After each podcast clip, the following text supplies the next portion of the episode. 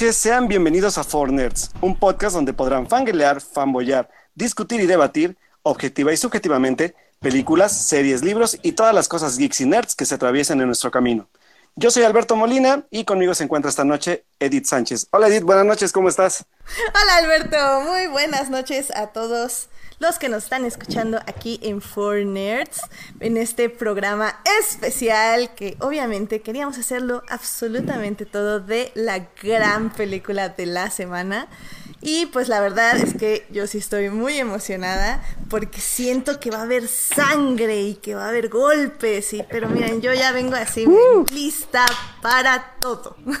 Tarantán. no sé tú, Alberto, cómo ven. Tarantán. Sí, yo también vengo así, con la espada desenvainada, dirían mis familiares. Sí, lamentablemente lo que trajiste fue una espada de acero porque yo traigo una espada láser. Pero bueno, pues justamente para este evento, obviamente Alberto y yo podíamos agarrarnos a trancazos nosotros solitos, pero ¿qué sería de esta vida si no tuviéramos invitados con los cuales todavía no sabemos muy bien de qué bando van a estar? Entonces, digo, bueno, más o menos ya sabemos, pero eh. fue, fue truco, ahí fue un truco para que cada quien ya tuviéramos a nuestro bando. Pero bueno, ¿por qué no los presentamos, Alberto? Claro, pues bueno, este, esta noche pues nos acompañan cuatro invitados que ya han estado participando con nosotros en el programa y pues uno de esos invitados que la verdad es que no es invitado sino más bien como lo es Melvin, él también ya es un hijo pródigo de este programa. Entonces pues hoy volvió genial, al fin volvió el, el bueno el gran y el estimado Warsi de nuestro programa que es Alf Noriega. Alf, ¿cómo estás? Eso. Increíble regresar a Four Nerds. Es, es la casa que nunca quieres dejar y cuando regresas se siente como un, como un halcón milenario clásico, nuevo, Ah. pero viejo. Perfecto. Qué Muchas hermoso. gracias por tenerme de vuelta, chicos. Qué hermoso. Bravo. Bienvenido, Alf. Sí, también tenemos, como decías bien dicho, a tres invitados, que uno de ellos, vamos a ver, es ABC, sería C. Eh, Carlos, ¿cómo estás? Carlos Ocha nos acompaña hoy en la noche. ¿Cómo estás, Carlos? No, hola Edith, hola Alberto, hola el resto del panel, a quien creo que ya todos los conozco, ya hemos compartido antes discusión. Este, muy, muy feliz de otra vez regresar a Four Nerds y este, pues listo para, para dar batalla porque creo que justamente eso, eso va a suceder aquí. Sí. Claramente. Ni las guerras clónicas se ponen tan buenas, mis estimados. como lo que Exactamente. vamos a escuchar el día de hoy. Exactamente. Y justo Entonces-. ¿Qué, perdón? Muchas, muchas gracias. Sí, claro. Y también tenemos otro invitado a Daniel Kenobi. O bueno, si está en su Twitter, por si lo quieren buscar. Hola Daniel, ¿cómo estás? Daniel Villamil, los cuates.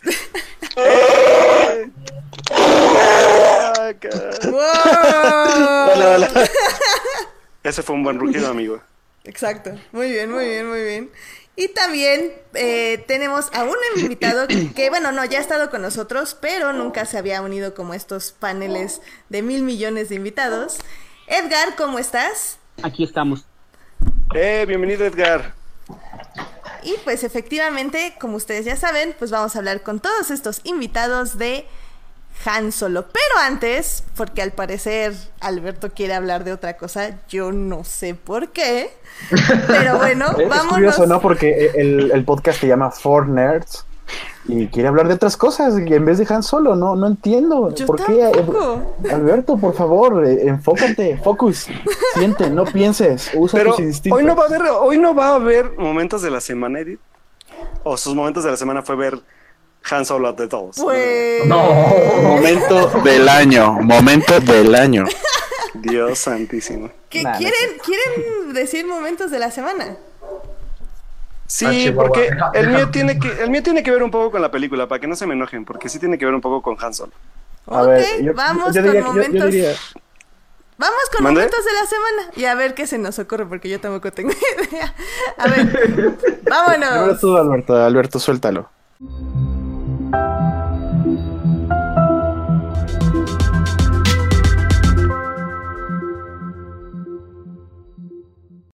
Muy bien, pues estamos ya en los momentos de la semana porque Alberto lo pidió y pues como Alberto lo pidió y faltó el programa pasado, vamos a dárselo. ¿Qué pasó, Alberto? ¿Cuál fue tu momento de la semana que tanto nos quieres compartir?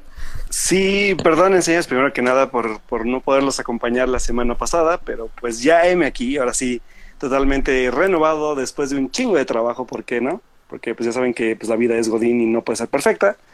Pero bueno, pues creo que esta parte del momento de la semana tiene que ver un poco para aliviar toda esta tensión que creen que yo traigo sobre Star Wars. La verdad es que, a pesar de que debo, debo decir, porque obviamente, pues como dicen por ahí, por, por la boca muere el pez, pues este jueves me lancé a ver Han Solo en función de medianoche. Ahora sí, en pantalla IMAX como nunca lo había hecho en la vida. Muy bien. Gracias porque Puebla. Yeah. Y pues la verdad es que creo que a pesar de todo y, y de, y de, de que uno, por, por, por lo menos el coraje que yo le traigo a la saga desde hace un buen rato ya, so- bueno, obviamente ya no es novedad. porque ¿Cuánto ya es un buen por qué. rato, Alberto? ¿Cinco meses? Más o menos, ¿no? ¿Qué tal? Ah, ok.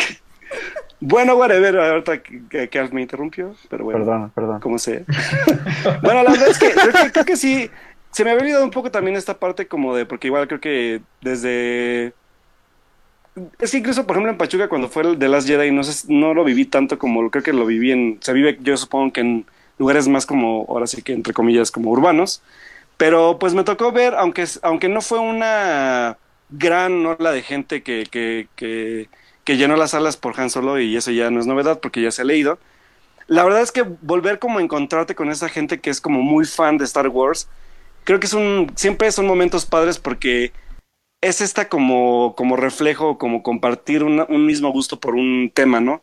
Y creo que ya tenía desde, creo que de, de, Force Awakens que no, que no lo viví así, o porque con Rogue One igual creo que no lo viví tanto, pero Force Awakens fue como el, el primer hit que yo viví muy cañón y, y ahorita con Han Solo no esperaba vivirlo y lo viví que llegaron niños disfrazados, llegaron este también como miembros de la Legión 501 disfrazados con como siempre con disfraces chingones.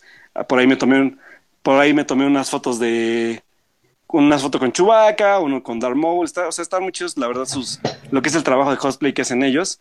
Y aparte también hubo una chava que llevó como a su grupo y tocaron como rolas de Star Wars con violín, que la verdad fue bastante emotivo porque nos reunimos todos alrededor de ella.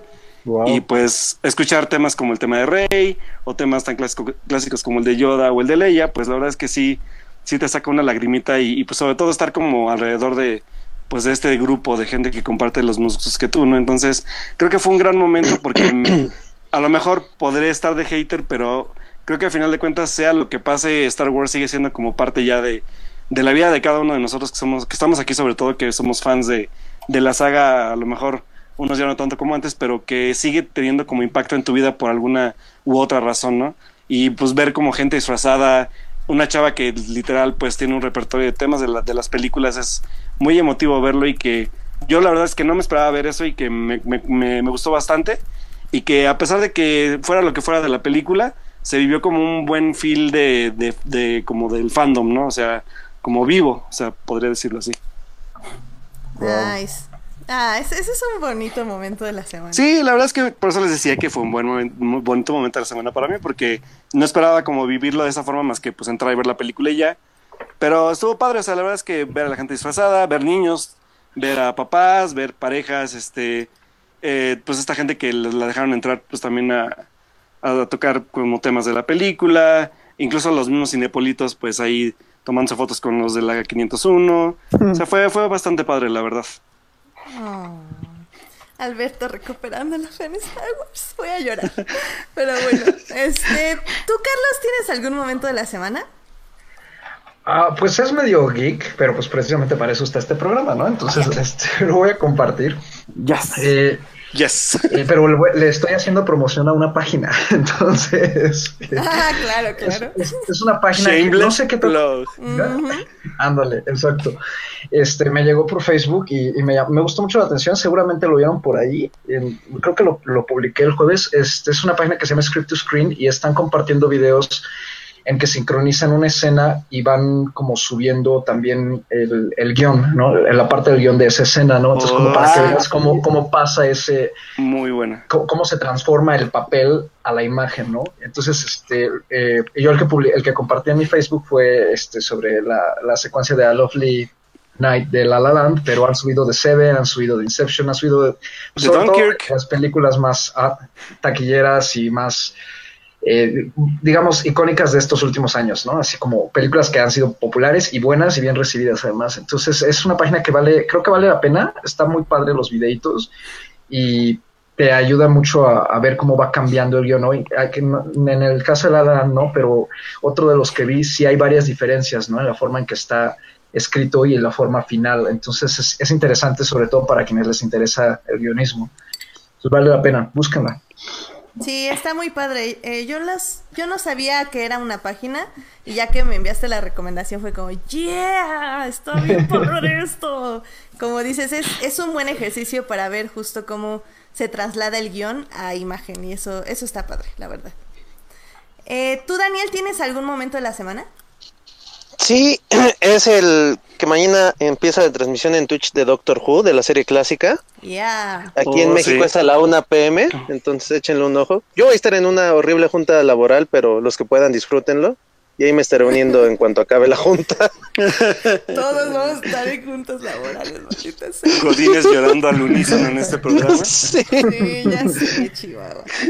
Aunque de una, cuando los empecé a ver, creo que también fue en el trabajo y los ponía de fondo. Digo, obviamente en una junta no puedes, pero sí sirven, porque como son tan lentos, los, los primeros, los de 1963, este, realmente eh, creo que pueden funcionar si están haciendo otra cosa y viendo Doctor Who. Digo, eso sí, en su trabajo los dejan, claramente. Y si A menos que sean choferes de Uber. Exactamente. Pero sí, mañana empieza Doctor Who Classics, yeah. Y no se preocupen nada, son como 264 horas o más. Entonces, pues, tiene para Nada rato, más. digo yo. Eh, Alf, ¿tienes algún momento de la semana?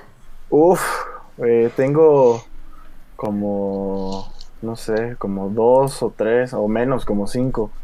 Eh, el, pues es que toda la semana pasada fue una semana importante en Nerd, porque el 21 de mayo fue el, el aniversario del estreno de Empire Strikes Back. Y obviamente, pues no, como nerd que soy, no pude evitar ver Empire Strikes Back el- ese día. Y después eh, empezamos, bueno, también fue el 41 aniversario de Star Wars, del original, y el 35 del regreso del Jedi. Entonces siempre es muy bonito hablar con la gente en el, en el, en el trabajo, en, editorial, en, el mundo nerd. El, el qué estabas haciendo tú o cómo la, cuándo la viste por primera vez, porque conoces gente que sí vivió el estreno en México. Digo, ves que en México las estrenaban después. Sí, Pero claro. hay gente, hay gente que conoces y que sí estuvieron en el estreno de la original y que recuerdan los cines llenos y, y los periódicos llenos de imágenes y incluso hasta del regreso del Jedi, que es la que menos gusta.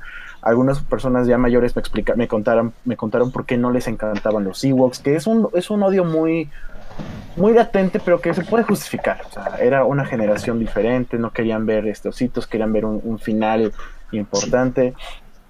Y creo que mi, mi momento de, de la semana fue eso, que la gente me empezó, gente mayor, gente joven, gente centennial, de, de todas las generaciones, me contaron sus experiencias con estas películas. Algunos las vieron por primera vez hace dos años que salió de Force Awakens, otros, pues como les digo, las vieron en el cine.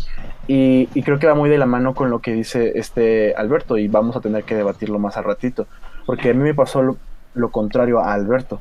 Aquí en, la, en el, y muchas personas me dijeron que las funciones de medianoche estuvieron algo vacías por Han Solo y que podría ser obviamente una consecuencia de, de entrada de, de la poca eh, del poco lapso que hubo entre The Last Jedi y Han Solo que fueron cinco meses Ujú. y también por la quizá que no le como como a Alberto que no les gustó la última dijeron bueno pues ya estoy harto y pueden ser muchos factores pero sí muchas salas que no estaban llenas la volví a ver el sábado con, con amigos y me sorprendió que la sala no estuviera llena el, sábado de su estreno a las 4 de la tarde entonces quitando eso y haciéndolo a un lado mi momento de la semana fue protagonizado por Star Wars Yeah, sí, la verdad es que A mí también me tocó sala vacía. Digo, y bueno, y era domingo en la mañana, entonces... eh, no, la verdad no estaba acostumbrada a ver Star Wars en una sala tan vacía, pero... Pero sí, si quieren lo discutimos más a fondo al ratito. Eh, pues yo ya nada más para decirles mi momento de la semana. La verdad es que no estaba preparada, pero me acordé, y para ir con el tema de Star Wars, obviamente, que ya me puse al día con los cortos de The Forces, ah no, Forces of Destiny. Ay. Uh. Eh, sí, y fue la segunda temporada, creo que ya acabó, la verdad es que les debo como los datos duros de, de cuántos capítulos fueron y todo esto. Pero según yo ya terminó. La verdad es que los cortos eh, siguen siendo, eh, pues sí, para niños, niños muy pequeños. Eh, sí se siguen basando en personajes femeninos, obviamente, de la saga. Pero creo yo que ya las historias son aún más intranscendentes que al inicio. Creo que al inicio siquiera tenían como un poco de de mensaje eh, sobre distintos valores, ya fuera amistad o valor y cosas así. Creo que esta segunda temporada, la verdad, bajaron mucho de calidad. Creo que fue más como de alianzas y sí de elecciones, pero más que nada fue de, de ver personajes juntos, como crossovers, entre, entre comillas, haciendo cosas. Digo, tuvimos uno con Luke y Leia. Eh, tuvimos eh, dos escenas eliminadas, una de The Last Jedi y una de The Force Awakens. Tuvimos dos historias con Porks que están muy bonitas, la verdad, pero sí, intranscendentes al final del día. Y tuvimos una de Padme que está bonita, de cómo, cómo tienes que solucionar las cosas y verlas desde otro punto de vista. Tuvimos una con Ewoks para que los odien más porque son hermosos y súper inteligentes y así. Y pues ya, o sea, realmente fue como como nada es eso. Eh, yo sí la recomiendo si son completistas de Star Wars, si tienen niños y niñas, obviamente, chiquitas, eh, para que los vean y los lo metan a este, a este mundo de Star Wars. La verdad funcionan muy bien y, y están bonitos, pero definitivamente si buscan algo como sobrio o como con más... eh, con más DC, o sea, con más, este, como Con-. Más de ese. Con más sustancia. Sí, ya, no, bueno, obscuridad y más sustancia. Con más filtros oscuros. Exactamente, ya sí tendríamos que irnos ya sea a cómics, literatura u otras cosas. Pero The Forces of, of- Forces of Destiny funciona muy bien para los niños más pequeños de la casa. Así que lo recomiendo mucho y ese fue mi momento de la semana.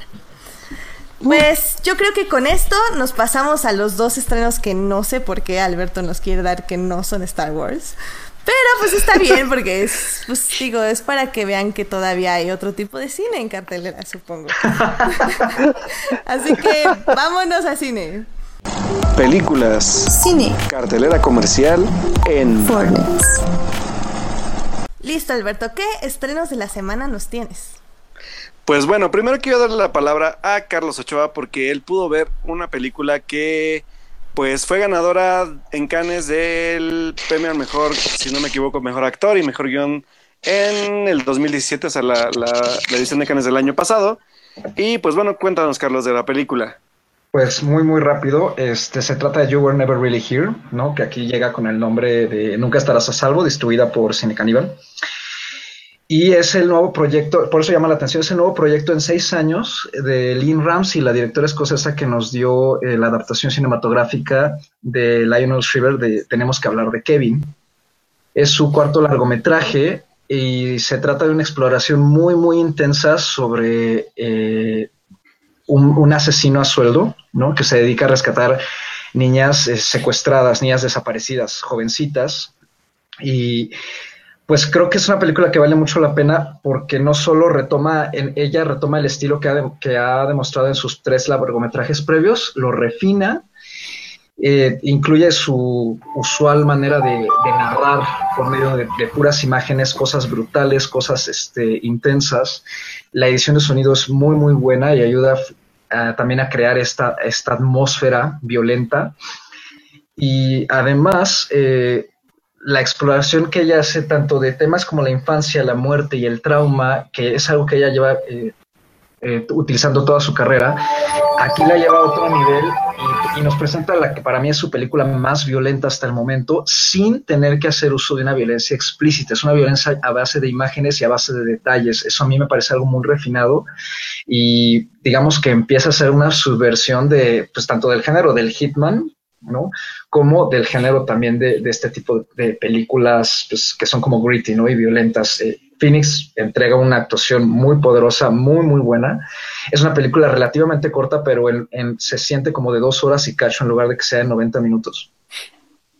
Y, este, y en sí el, el elenco no es muy grande. Eh, la película también es un poquito densa, cuesta un poco de trabajo seguirla por momentos, porque una de las características del cine Ramsey es que ella justamente te muestra las imágenes y depende del espectador ir, ir enlazando todo, ¿no? Ella, ella se basa mucho en esta, en esta idea de tesis de que el cine es imágenes, es mostrarte eso, más que darte muchos diálogos, más que darte una, un contenido explicativo por medio de que el personaje te cuente algo y así, ¿no? Entonces, eh, chequenla, creo que vale mucho la pena. Este, está en cartelera en, Cinepol en Cinépolis, en Cinemex, en la Ciudad de México, en la Cineteca Nacional. Y pues, si les gustó o no les gustó, échenme un tweet y ya pl podemos platicar sobre ella. Muy bien, me parece excelente. La verdad es que esa directora sí me interesa mucho ver lo que lo que hace, sobre todo porque eh, We Need to Talk About Kevin fue una muy interesante, muy interesante película, la cual creo Y que muy- pueden ver en Netflix. Sí, está en Netflix. visto. Exactamente. Entonces, ahí, ahí pónganla en su lista y prepárenla para un día que estén muy felices y con ganas de tener muchos hijos para poblar el mundo. Ven, tenemos que hablar de Kevin y luego me cuentan qué tal. Y- A ver si no quedan todos traumados. Ya sé, qué trauma. ¿Y tú, Alberto, de qué nos querías platicar? Pues bueno, muchachos, eh, pues hoy casi no llego, pero llegué barriéndome al programa porque tengo un compromiso con este programa. So, Eh, pues bueno, casi no llego, pero llegué porque hoy nos lanzamos a ver Please Stand By o en México se va a titular Un Nuevo Camino. Es una película que se estrena el, vi- este viernes, esta semana, y pues nos invitaron de Latam Pic- Pictures, perdón. Y es una película protagonizada por Dakota Fanning y Tony Collette, la cual nos habla de una chica que tiene como un trastorno mental y que está muy obsesionada con Star Trek. Esta chica pues es como internada en un lugar para tratar este tipo de problemas mentales y pues su hermana no puede como lidiar con ella, entonces pues la tiene como pues en ese lugar para que la cuiden con su problema que tiene.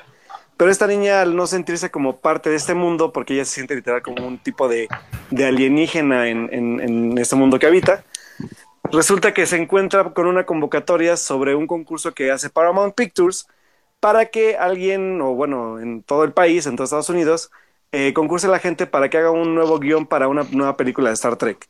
Entonces, pues esta chica que es súper fan de Star Trek, se arma su guion y pues emprende como un road trip para llegar a Los Ángeles y poder entregar su guion. La verdad es que pues es una película bien, bien sencilla, pero también tiene que es estas películas sencillas pero con mucho corazón. Dakota Fanning yo tenía rato de no verla en películas, creo que el último en, que- lo que la vi fue en Crepúsculo, Guacala. Pero este, la verdad es que lo hace muy bien en esta película, está bien en el personaje, no, no se siente como exagerada, sobre todo por, porque es una persona que supone que tiene un problema mental. Y pues la acompaña Tony Colette.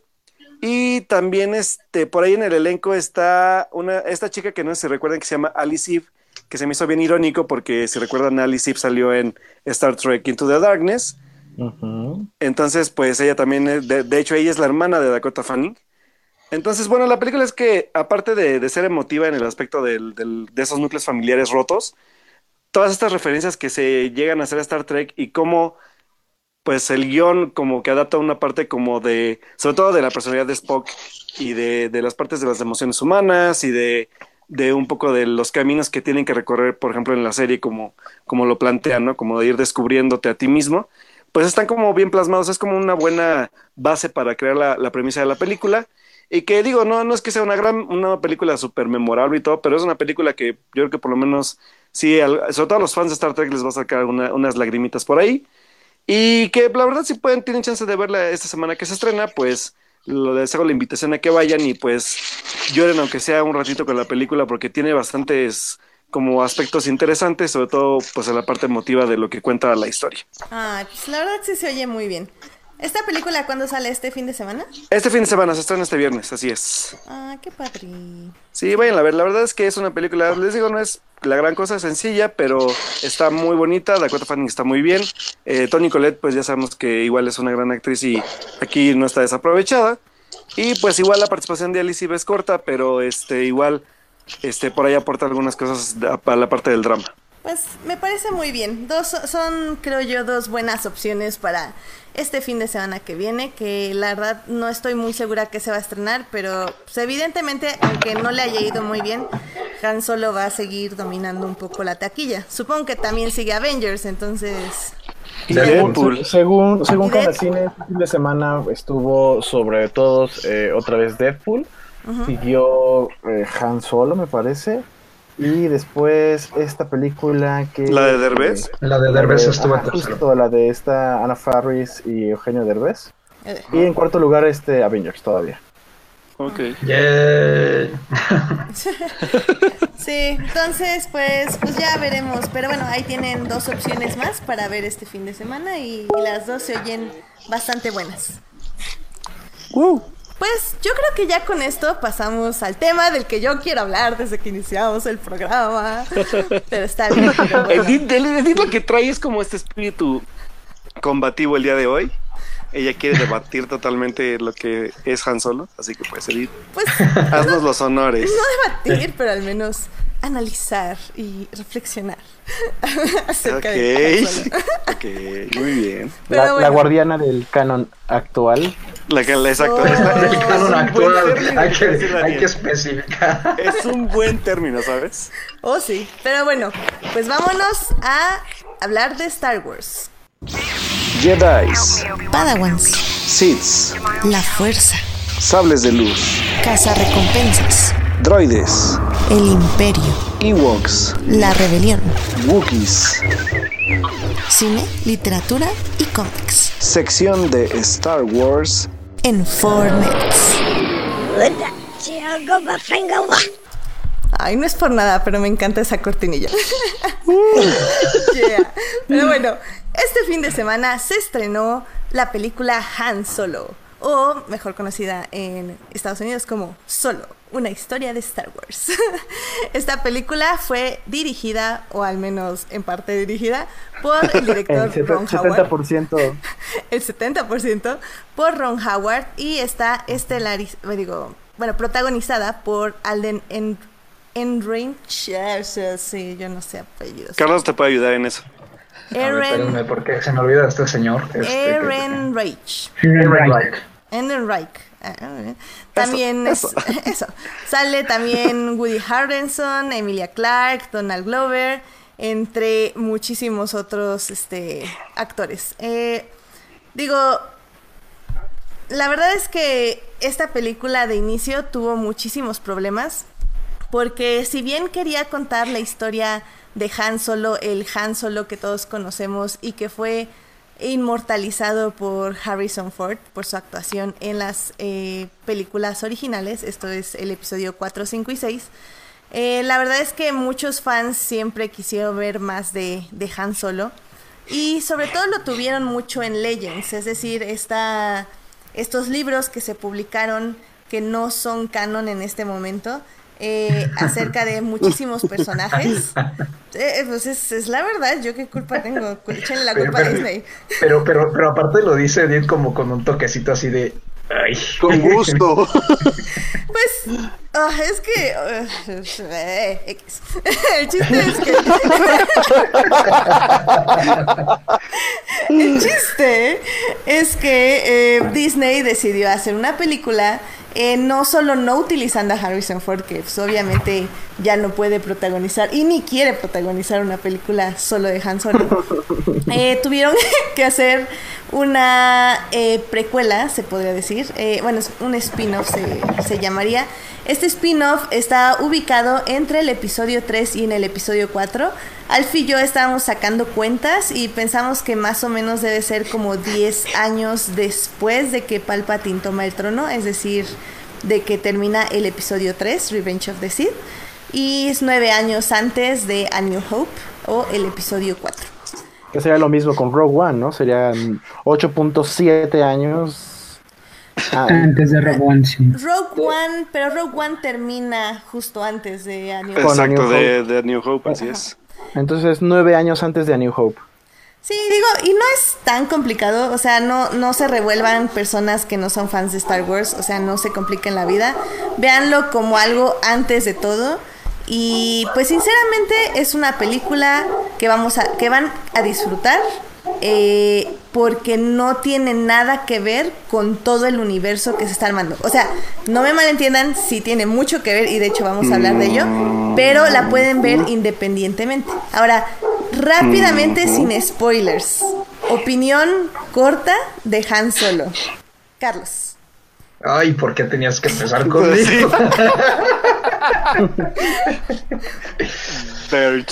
Híjole, bueno, pues, pues ya, si me van a cuchillar, pues que me acuchillen de una vez, ¿no? Este, más rápido. Yo te defiendo, Maigo. Híjole, no es. eh, lo voy a empezar como con el mini review que subí a mi Instagram. O sea, no es el desastre que se perfilaba para hacer, ¿no?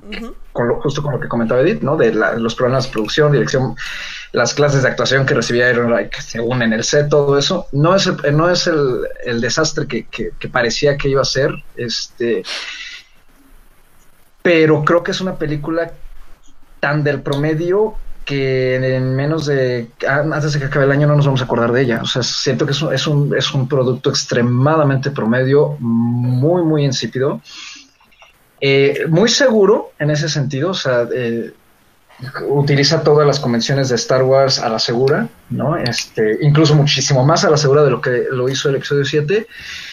Y pues además demuestra que demuestra dos cosas. Una, que no había necesidad de contar, de contar la historia, tal cual. Y dos, que Disney tiene un problema de identidad y mucha confusión con la manera en que está manejando la franquicia. Es, Claro. es, es total, es el equivalente a la contradicción que existe ahorita de esta franquicia en manos de Disney, ya sea con su objetivo de expandirla y explotarla sobre todo, y cómo choca esto con su idea de tratar de contar historias, entre comillas, nuevas, para atraer al público y conservar al mismo tiempo a su vieja audiencia.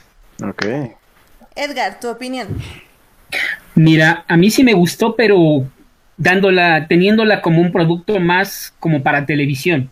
O sea, se me hace parte del universo que está armando Disney, pero como bien lo dice como parte de las novelas, de las series animadas. Se me hace que logró meter bastante, integrar más el universo con las novelas y con y con Rebels, ¿no? Ya vamos a llegar después con eso, aunque en realidad sí es mucho más seguro, más mediano, realmente le veo un valor de rewatch mucho mayor que el de Rock One, por ejemplo. Rock One sí me estresa y casi no la he vuelto a ver. En cambio, esta de Han Solo, esta de Solo no, no me preocuparía volverlo a ver solo con mis sobrinos, ¿no? Me gustó, pero sí es bastante, bastante de segura, bastante medio, ¿no? No lo arriesga, pero Ajá. curiosamente se me hace más cercana al espíritu original de Star Wars, como ya lo comentaba Carlos, que las secuelas, ¿no? Que la nueva trilogía. Es un producto muy seguro, es un buen producto y necesario, te digo, se me hace como para ponerlo con alguna serie animada más. Pero sí, sí me gustó y hizo mi semana. Daniel. Es, bueno, para mí fue palomera, eh, coincido con Carlos de que es una contradicción que la película pasada se la vivieron diciendo, mata al pasado, mata al pasado, y oh sorpresa, aquí es vive del pasado, vive del pasado. Entonces, este, realmente, y, y aún así es la que menos siento Star Wars de todos. Eh, Rogue One, Sí. a- aparte de que sí tomaba riesgos, era una historia que sabías en que iba a acabar, pero toma riesgos. Y realmente te dabas cuenta que quien estuvo detrás de esa película se le tuvo la atención de si la Star Destroyer en A New Hope es más blanca que grisácea como en el Imperio Contraataca, ah, pues aquí se ve así. Los ojos de Vader se ven medio rojizos porque así se veían en A New Hope. O sea, ese grado de detalle de para que embonen no se nota aquí. Aquí el ni siquiera, bueno, spoileando un poquito, cuando Han anda con el traje de Imperio es como nada que ver. Entonces es como muy extraña la película en ese aspecto. Pero sí, es palomera, es divertida. Alf. Aquí creo que difiero enormemente porque el nivel de detalle en, en Han Solo es tan grande como en el de Rogue One, incluso creo que hasta más.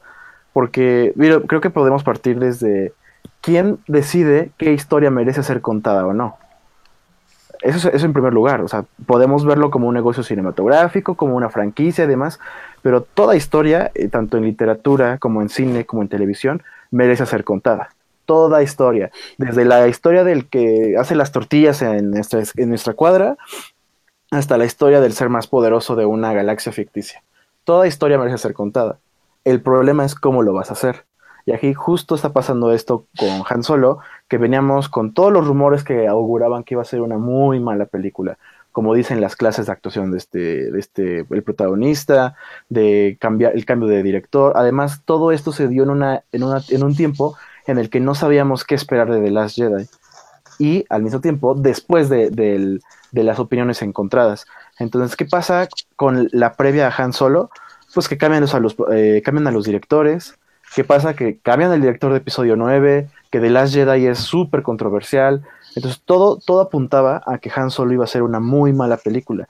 Y quizá por eso a muchos nos pareció que no fue tan mala. No digo que sea una muy buena película, pero esperando algo de Star Wars, llevábamos años esperando un buen producto y yo siento que hasta ahora no lo hemos tenido. Porque hay que ser bien claros, no, puede- no hay un punto de comparación. Ahorita no podemos mencionar una franquicia perfecta, no existe. Harry Potter tuvo sus dos, tres películas pésimas. Star Wars tiene tres buenas, o dos, como quieran verlo, y tres muy malas. Marvel tendrá 18 películas y toda la taquilla del mundo, pero tenemos Iron Man 3, tenemos eh, que no sé, Iron Man 2. Hay como tenemos, 6, ajá, 6, hay- hay- fácil, fácil, la mitad de las películas de Marvel son malonas. Y hasta podríamos meter a Doctor Strange y eso no quiero... Eh, no, eh, quiero eh, entrar- eh, eh, no se meta Ajá. con mi Cumberbatch. No, pero sí son como 6 buenas, 6 promedio y 6 muy malas. Exactamente, entonces no hay un punto de comparación. El problema con Star Wars es que siempre ha sido el referente cultural. Yo sé que ahorita, si a un niño de la calle, de un niño promedio le preguntas qué prefiere ver, si Infinity War o Han Solo, pues el, el niño creció con, con, con Marvel. Entonces obviamente va, va a tener preferencia por Infinity War. Pero el legado cultural que carga Star Wars es mucho más grande y mucho más importante que el que Marvel Studios está haciendo. Por eso la barra siempre está muy elevada, porque es Star Wars, es un imperio contraataca, es un, es un villano, el villano más importante en la historia del cine, en todas las listas de, de revistas de cine y especializadas y demás. Entonces que, que The Last Jedi, bueno, eso ya lo veremos más adelante, pero que The Last Jedi haya este, roto estos estándares de, qué contar y qué no, y qué, respetar y qué no, y que la gente se haya dividido a tal grado, sí es una consecuencia directa para la taquilla, yo digo taquilla, de Han Solo, no hablo de su calidad porque pues eso ya es otra cosa que veremos más adelante. A mí en lo personal me gustó, me parece buena, no me, no me encantó, como hablábamos Edith, me faltó ese punch, ese, hay momentos en los que me parece gloriosa y que mi nerd interno disfruta como cuando ve al- el alcohol milenario por primera vez con la música de fondo o, los chistes entre Chuy y demás. Pero pues empecemos con el debate muchachos. Eh, Alberto, no sé si tú quieras dar tu opinión o ya nos vamos a spoilers. Pues no, creo que. Creo Ya que se van a agarrar. Ah, No, creo que a final de cuentas, y lo dije creo que en mi reseña, creo que yo la verdad, la verdad esperaba una película, una entrega peor de lo que se planeaba. Creo que sí, quien tiene que ver aquí en muchos aspectos es Ron Howard y cómo, pues a lo mejor es lo que platicaba yo con Carlos el otro día. O sea, a final de cuentas, Ron Howard no será el gran director, pero por lo menos Ron Howard cumple con lo que tiene que hacer, que es entregar un producto de, de entretenimiento y lo hace. Es una Claro. película que no para, que toda la película es acción tras acción tras acción y que mantiene al espectador promedio pues entretenido. La verdad es que creo que al espectador promedio le cumple sin necesidad también de estar como muy muy involucrado en el universo y creo que eso es un, eso es un gran aporte de Howard para que esta película, que aunque a lo mejor puede no cumplirle en la parte como de trasfondo al, al, al fan, sí cumple como un producto de entretenimiento que a final de cuentas es lo que busca pues la maquinaria del, del, de, pues, de Hollywood a final de cuentas, no es hacer un producto que sea vendible, que sea entretenido, que sea divertido y pues creo que cumple bastante bien, creo que incluso le encontré dos, dos secuencias bastante, bastante interesantes visualmente. Eh, eh, creo que personajes a lo mejor no tiene grandes personajes, pero que todos cumplen, cumplen al final de cuentas, no hay ninguno que pueda decir, bueno, está, está como desaprovechado, ¿no? Pero creo que todos cumplen bien, es una película que cumple al final de cuentas. Lo que sí viene como ahora sí cuestionar, no sé si al fan de Star Wars le cumple, que creo que es lo que vamos a empezar a debatir ya más adelante. Sí, pues la verdad yo rápido, eh, es entretenida, eh, se van a divertir, no busquen más allá de eso, sinceramente no es como de Last Jedi que podemos eh, este reflexionar capas y capas y capas de los personajes. O sea, realmente es eso. Tiene muchos errores. O sea, creo que en ese aspecto yo voy a estar de acuerdo con muchas cosas de las que digan. Porque sí, sí es cierto, o sea, no es una película perfecta, se sienten parches, hay personajes muy, muy mal desarrollados, hay personajes que no se entiende qué se busca de ellos.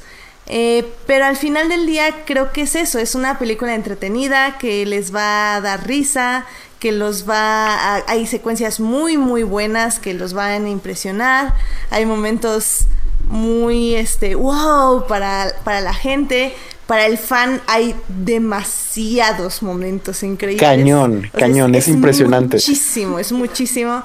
Entonces, eh, si no son fans de Star Wars y nada más las ven, pues sí, por gusto, que lo cual está bien, les va a gustar, está entretenida, está divertida. Eh, si, si son fans eh, y no y no odian Star Wars desde hace cuatro meses, creo que les va a gustar mucho. No, no, como, como decía Alf, no, no es la película del año, no es nada de eso, pero, pero creo que sí fue un buen experimento y pues nos va a dar la pauta para lo que sigue. Sabes, aquí yo quisiera agregar que, eh, digo, retomando un poquito la metáfora de Marvel, el problema con Star Wars actualmente, uno de los problemas, es que si yo ahorita voy a ver una película que se llama Doctor Strange, eh, Dimensiones Desconocidas, pues la veo y no me, no me importa si hay una anterior, o no me importa si va a haber otra, o si forma parte de los Avengers, la veo, me siento y ya, y ya después alguien me dirá, ah, pues es que hay una película previa y en Infinity War sucede que tal, tal, tal. Pero el problema de Star Wars es que la trilogía fue, serial, fue serializada como episodio 1, 2, 3, 4, 5, 6. Llega de Force Awakens y rompe con los números porque en el título oficial no, no se llama episodio 7. Luego llega Rogue One, una historia de Star Wars, y tienes que explicarle a la gente que es antes de episodio 4. Luego estrenan el episodio 8 y entonces la gente promedio, el espectador que quizá como nosotros no está tan clavado, a llegar a la taquilla y ver que hay una película de Star Wars, dice, oye, pero no este, este sujeto no es el que mataron hace dos años en una película. Entonces es muy complicado entrarle a Star Wars hoy como espectador nuevo. Obviamente hay, o sea, nosotros somos nerds y conocemos cómo funciona todo y hasta más. Pero creo que eso es un factor para que fracase en taquilla, que la gente no comprende eh, cómo está funcionando Star Wars. Porque Marvel ha tenido Iron Man 1, 2, 3, Capitán América 1, 2, 3, eh, Spider-Man el regreso. lo más complicado de Marvel es entender que hay un nuevo Spider-Man que es más chavito y que su tía es ahora una mujer bastante atractiva y de menor edad que la anterior. Una MILF. ok, pero el problema con Star Wars es que ya no sigues esa cadena de 1, 2, 3, 4, 5, 6, 7, 8, 9. Y, y la gente pues no, no es tan clavada como nosotros, no, no es sencillo explicarles este asunto.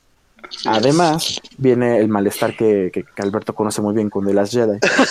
hay muchos, hay muchos, había muchos factores para que la película le fuera mal y desafortunadamente sucedieron a pesar de que no es mala en historia y que como peli, como dicen ustedes, cumple porque es entretenida, porque es divertida, al fan le gusta mucho y demás, todo el escenario negativo que podía tener Han Solo una historia de Star Wars sucedió y hasta un poco más porque todos los artículos de hoy son, está debajo de las expectativas económicas, en China fue un fracaso, plan, plan, plan, Ay, plan. bueno, pero eso es, eso pasó también con The Last Jedi, el primer fracaso de Disney, etc, etc, y veías las cifras y era como, no manches, o sea, no. Aquí las cifras sí están muy por debajo de lo Sí. esperado. Sí, sí, Sí. lo es, pero pues, o sea, cada quien va a poner en su tabloide lo que quiera poner, ¿sabes? Pero China sí como que no vale. Creo Sí, que de Star Wars nunca ha Sí, China es de importado chocolate para, Star Wars. Wars. Sí. Ajá. Y complementando lo que decía Alf, por ejemplo, al cine al que yo fui, el tipo de la taquilla es, pero esta no es de Star Wars, esta nada más, o sea, sí sale Han Solo, pero no tiene que ver con las de Star Wars. O sea, hasta las personas del cine no saben ni qué están proyectando. Amigo, Bueno, date nunca cuenta. saben, ¿no? o sea, a mí me ha tocado que me venden una de terror y no es de terror, ¿no? O sea, nunca saben Nunca nada. confíen en un cinepolito, amigos. Bueno, pues vámonos con los spoilers, chicos, querido público. Si no han visto Han Solo, eh, vayan a verla. Apaguen la transmisión. Eh, pueden pausar el podcast en iTunes o en Hearties y regresar a escucharnos. Si no les molestan los spoilers, pues adelante. Eh, ahora sí que vamos a hablar de la película. Y es que, ¿qué fue? ¿Cuál fue la escena? Empecemos con lo bueno. ¿Qué fue? Ay, ¿Qué les Sí. dejó de bueno? ¿Qué- ¿Cuál fue la escena que dijeron? Esta escena me gusta, está padre, está entretenida y al menos me hizo reír. No sé tú. Empecemos eh. con el hater, ¿no? Es que mira, el hater va a dar mucho. Entonces, digamos algo bonito y luego empecemos con el hater. Por eso yo también puedo decir cosas bonitas y que sí me gustaron. ¿Quién es el hater, por cierto? Vas Alberto. Ya, ya me lo puse, ya me puse. Ok. Alberto, Ya me puse dinos, saco, dinos pues cosas bonitas. Gracias por quitarme la presión. Dinos, Alberto, cosas bonitas. No, la verdad es que, eh, sobre todo visualmente, creo que, creo que sí encontré cosas como bastante, sobre todo porque sí me emocioné en algunas escenas, debo aceptar. Para mí hay dos escenas que, que valoré mucho visualmente, sobre todo, y, y sobre todo porque tiene que ver con una parte como de acción y también como de mezcla de un poco de géneros, porque igual, por ejemplo, nuestro otro hijo pródigo que no está aquí, hablaba un poco también de que Han Solo también siente un poco como un western, a lo mejor no completamente, pero también lo es. Entonces, mi prima, o sea, mis, mis dos escenas es la, la primera es la del la del robo al tren, que es una gran secuencia, es muy emocionante. Sí. Es una escena muy bien cuidada visualmente, tiene planos secuencias muy interesantes, sobre todo porque son planos secuencias que le aportan emoción a la escena. Y la forma en que se va distribuyendo también como el ritmo de la película a partir de esta secuencia se, se nota porque lleva como ese mismo ritmo durante toda la película. O sea, algo que sí van a encontrar en la película es que nunca se va a caer en acción. O sea, ustedes creen que va a aburrirles porque hay mucho diálogo, la verdad es que no. Es una película muy movida, siempre está pasando algo, no te deja descansar y eso está padre porque al final de cuentas Ron Howard entendió que no sé, la verdad es que no sé qué iban a hacer los otros directores, pero al menos él entendió que si iba a ser un producto de entretenimiento, tiene que ser un producto de entretenimiento que sí mantuviera al espectador toda la película, que son dos horas y cuarto creo, si no me equivoco Sí. Como pegados al asiento sin parpadear y totalmente entretenidos. Y creo que eso, esa es una de las primeras escenas que empieza como a hacerle ver al, al espectador lo que va a ver. Y la segunda, que es una escena un poco más pausada, pero que me gustó mucho porque tiene como un poco de toques al cine western, que es cuando se encuentra Han Solo, bueno, están unidos todos en como en una parte de un desierto y se encuentran En con uno de los... En, bueno, ¿en dónde, perdón? Sabarín se llama el en planeta. Sabarín y se encuentran con este malo maloso que creemos que es malo maloso, que se llama, perdón, no me Enfys acuerdo. Nest. Enfys que- Nest y los Cloud Riders. Y los Cloud Raiders. La verdad es que esos personajes están chidos, esos, esos me gustaron bastante. Y este efecto que se hace en ese momento del encuentro, que es un clásico como, ¿cómo decirlo? Como clásicos encuadres de western, de Han Solo agarra la pistola, la va a sacar, va a disparar, los otros igual. Y se hace como esta mezcla de edición muy, muy bonita, porque yo hasta grité. Fue como si de, no manches, es como un western.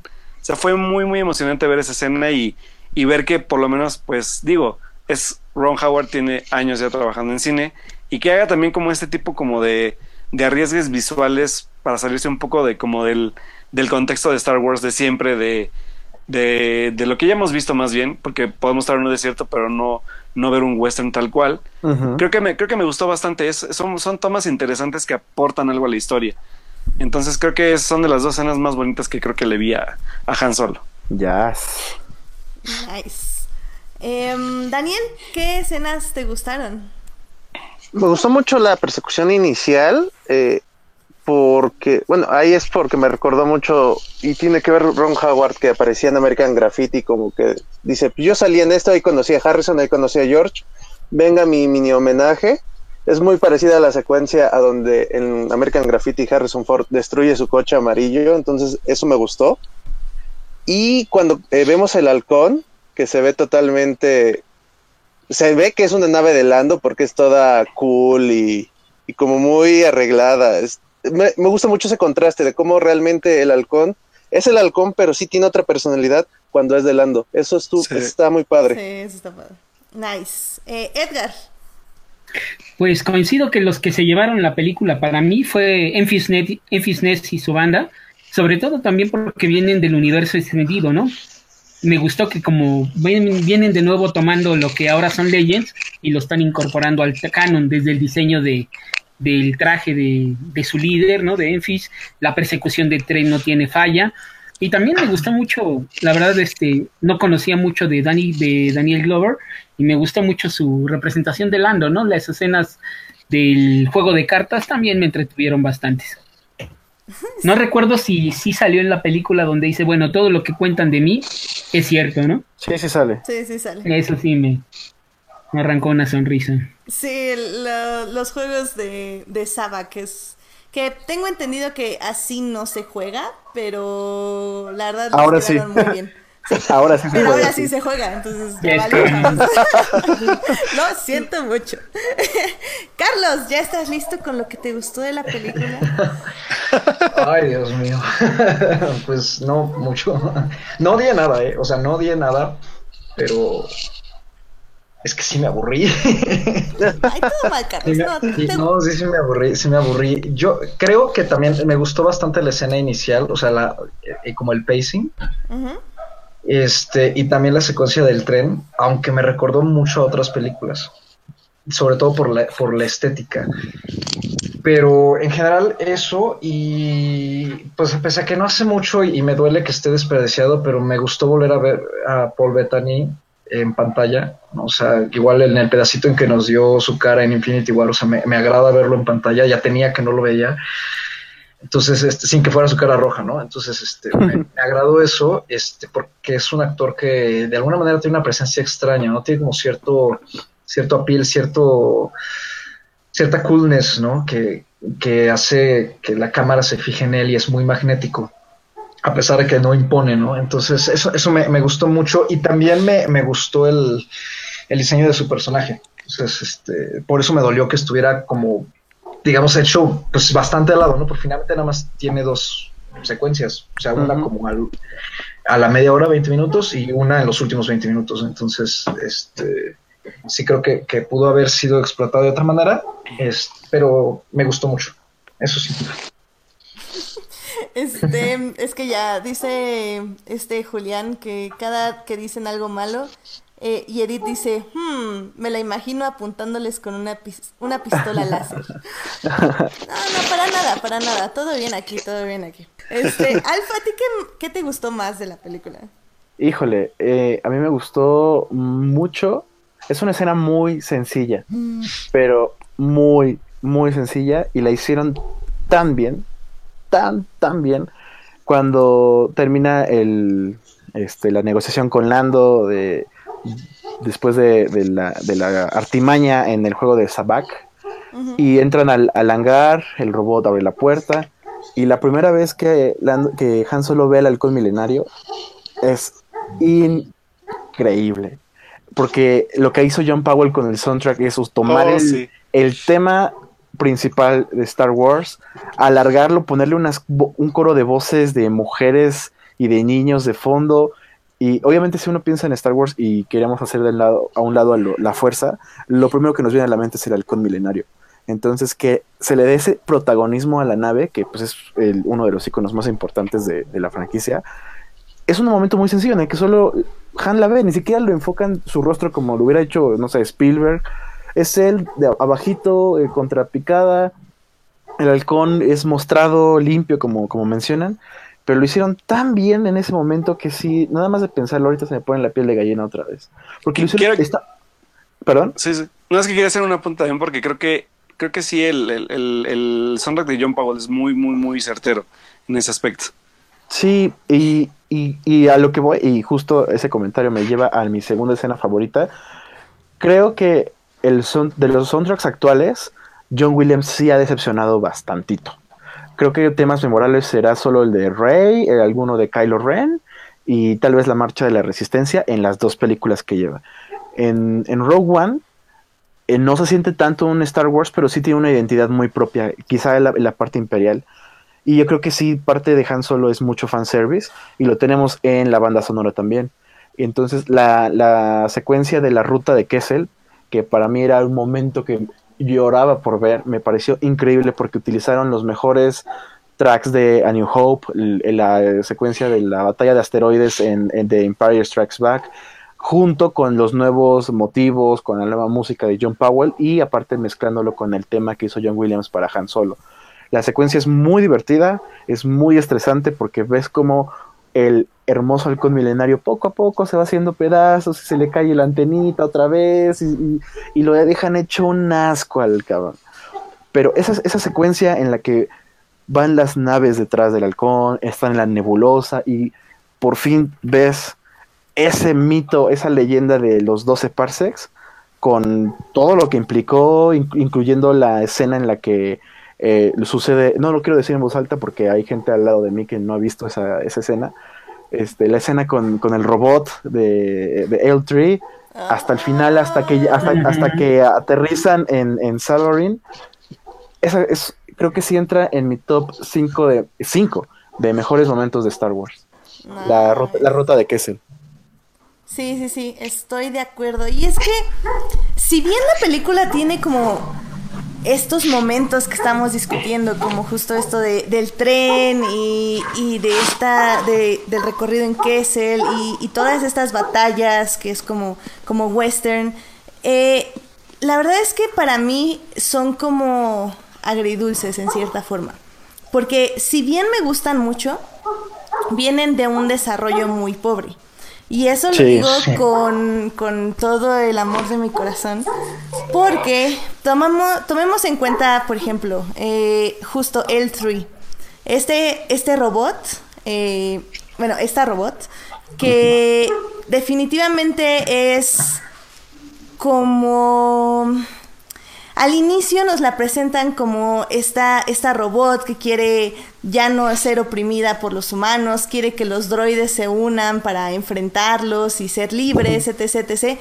Pero todo el momento cuando la introducen y cuando ven, eh, cuando empieza a decir toda su, su, este, su discurso de liberación, se siente como que se están burlando de ella como que como que no nadie la toma en serio lo cual es es obvio pero pues si tienes como a Lando y y hasta Lando como que dice ah está loca y así o sea no dice eso pero así la trata. Y es como todos estos momentos fueron como muy incómodos para mí porque era como Ok, o sea, quieres dar un discurso de que sí hay, hay robots que, que, ok, quieren que ya los traten eh, valga la palabra humanamente, este, quieren que ya los traten como iguales y todo, que estás haciendo una alusión justamente a la lucha de derechos ecualitarios que estamos viviendo en este momento, pero te estás burlando de ello, es como, ah, o sea, no estás entendiendo bien qué estás queriendo decir. Sí, Pero- sí, lo yo lo sentí mucho eso. Sí, Cañón. sí, es como, es como un momento muy, muy molesto, sobre todo porque, y eso pasa muchísimo durante la película. Eh, personajes que inician su presentación de una forma que no funciona, pero que la terminan muy bien. Porque en el caso del Tree, eh, no solo eh, su sacrificio terminan dándole sentido a Han, a Lando, sino que aparte le añade al canon poniendo que el, de- el halcón milenario no solo es una nave, sino que es una entidad, que es algo que me recordó que le decía Alf eh, mucho a la TARDIS de Doctor Who. Porque- la referencia a Doctor Who me parece increíble. Ayer que me la dijiste, mi piel se puso de gallina. Es maravilloso ese pedo. Es increíble.